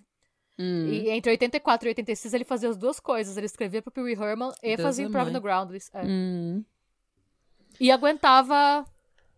No 84, não, ainda não. Ele foi aguentar a louca da, da coisa no, em 85. Gente, é muito triste. Então, É se ro... triste. pensem nisso, gente. Se rodeiem com pessoas melhores que você, É, nunca é, piores saúde do que mental você. também. É, saúde mental também é isso, gente. É se rodear de gente que te levanta e não que te derruba. Sim, espero que vocês tenham gostado. Ficou um pouco longo, mas eu queria contar a história inteira. Não, ficou maravilhoso. É, e agora é meia-noite, agora eu vou chorar na cama, que é lugar quente. Ai, mas é muito triste. Eu já tinha ouvido essa história antes e eu sempre fico. Eu sempre choro quando eu ouço essa história. Nossa, eu, fico, eu fiquei muito triste. É. E aí você vai ouvindo o livro, você vai, tipo, ouvindo barra lendo, né? Eu ouvi o livro no áudio, você vai vendo a história, tipo, mano. E aí você vê os detalhes dos irmãos, você percebe que era uma pessoa muito amada. E aí você fica. E Hum. que le- até hoje lembram dele, tipo. É uma pessoa que você percebe que estão falando dele com um sorriso no rosto. Uhum. Então é muito triste saber que acabou assim e por um motivo tão imbecil. Por, por inveja, cara. E, tipo, Uhum. é a mulher dele, era a pessoa que podia estar pensando, gente, eu tenho a oportunidade de ser casada com um milionário que eu amo e que me ama e de criar uma família. Tipo, É. eu não preciso, bom sabe? pai, bom marido, bom tudo. E. Tipo, eu tenho a oportunidade de ficar em casa com os meus filhos e, tipo, eu não preciso me dividir, sabe? Hum, É, é a pessoa que sempre vê o copo meio vazio e que não quer que ninguém receba menos atenção, é, mais atenção que ela. ah. É a pessoa que não comemora com você. É, É exatamente. a pessoa que você dá uma boa notícia, ela fala, ah, legal. Ou que você conta alguma coisa da sua vida, ela não quer saber porque não é sobre ela, nem, nem beneficia Ah. ela de forma nenhuma. Ah. Ah, é isso, gente. É isso, gente. Segura Boa essa semana. bucha. Boa semana. Começa triste. Mas eu espero que sua semana termine feliz, gente. Sim, sim. E é isso, até semana que vem, gente. Tchau. Até, beijos. Radebrau. Shalom.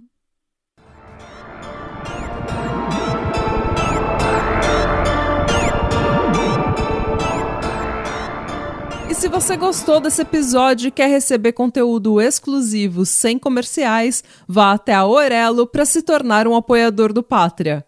Você também pode se inscrever no nosso canal do YouTube para episódios inéditos todos os domingos. E agora sim, tchau!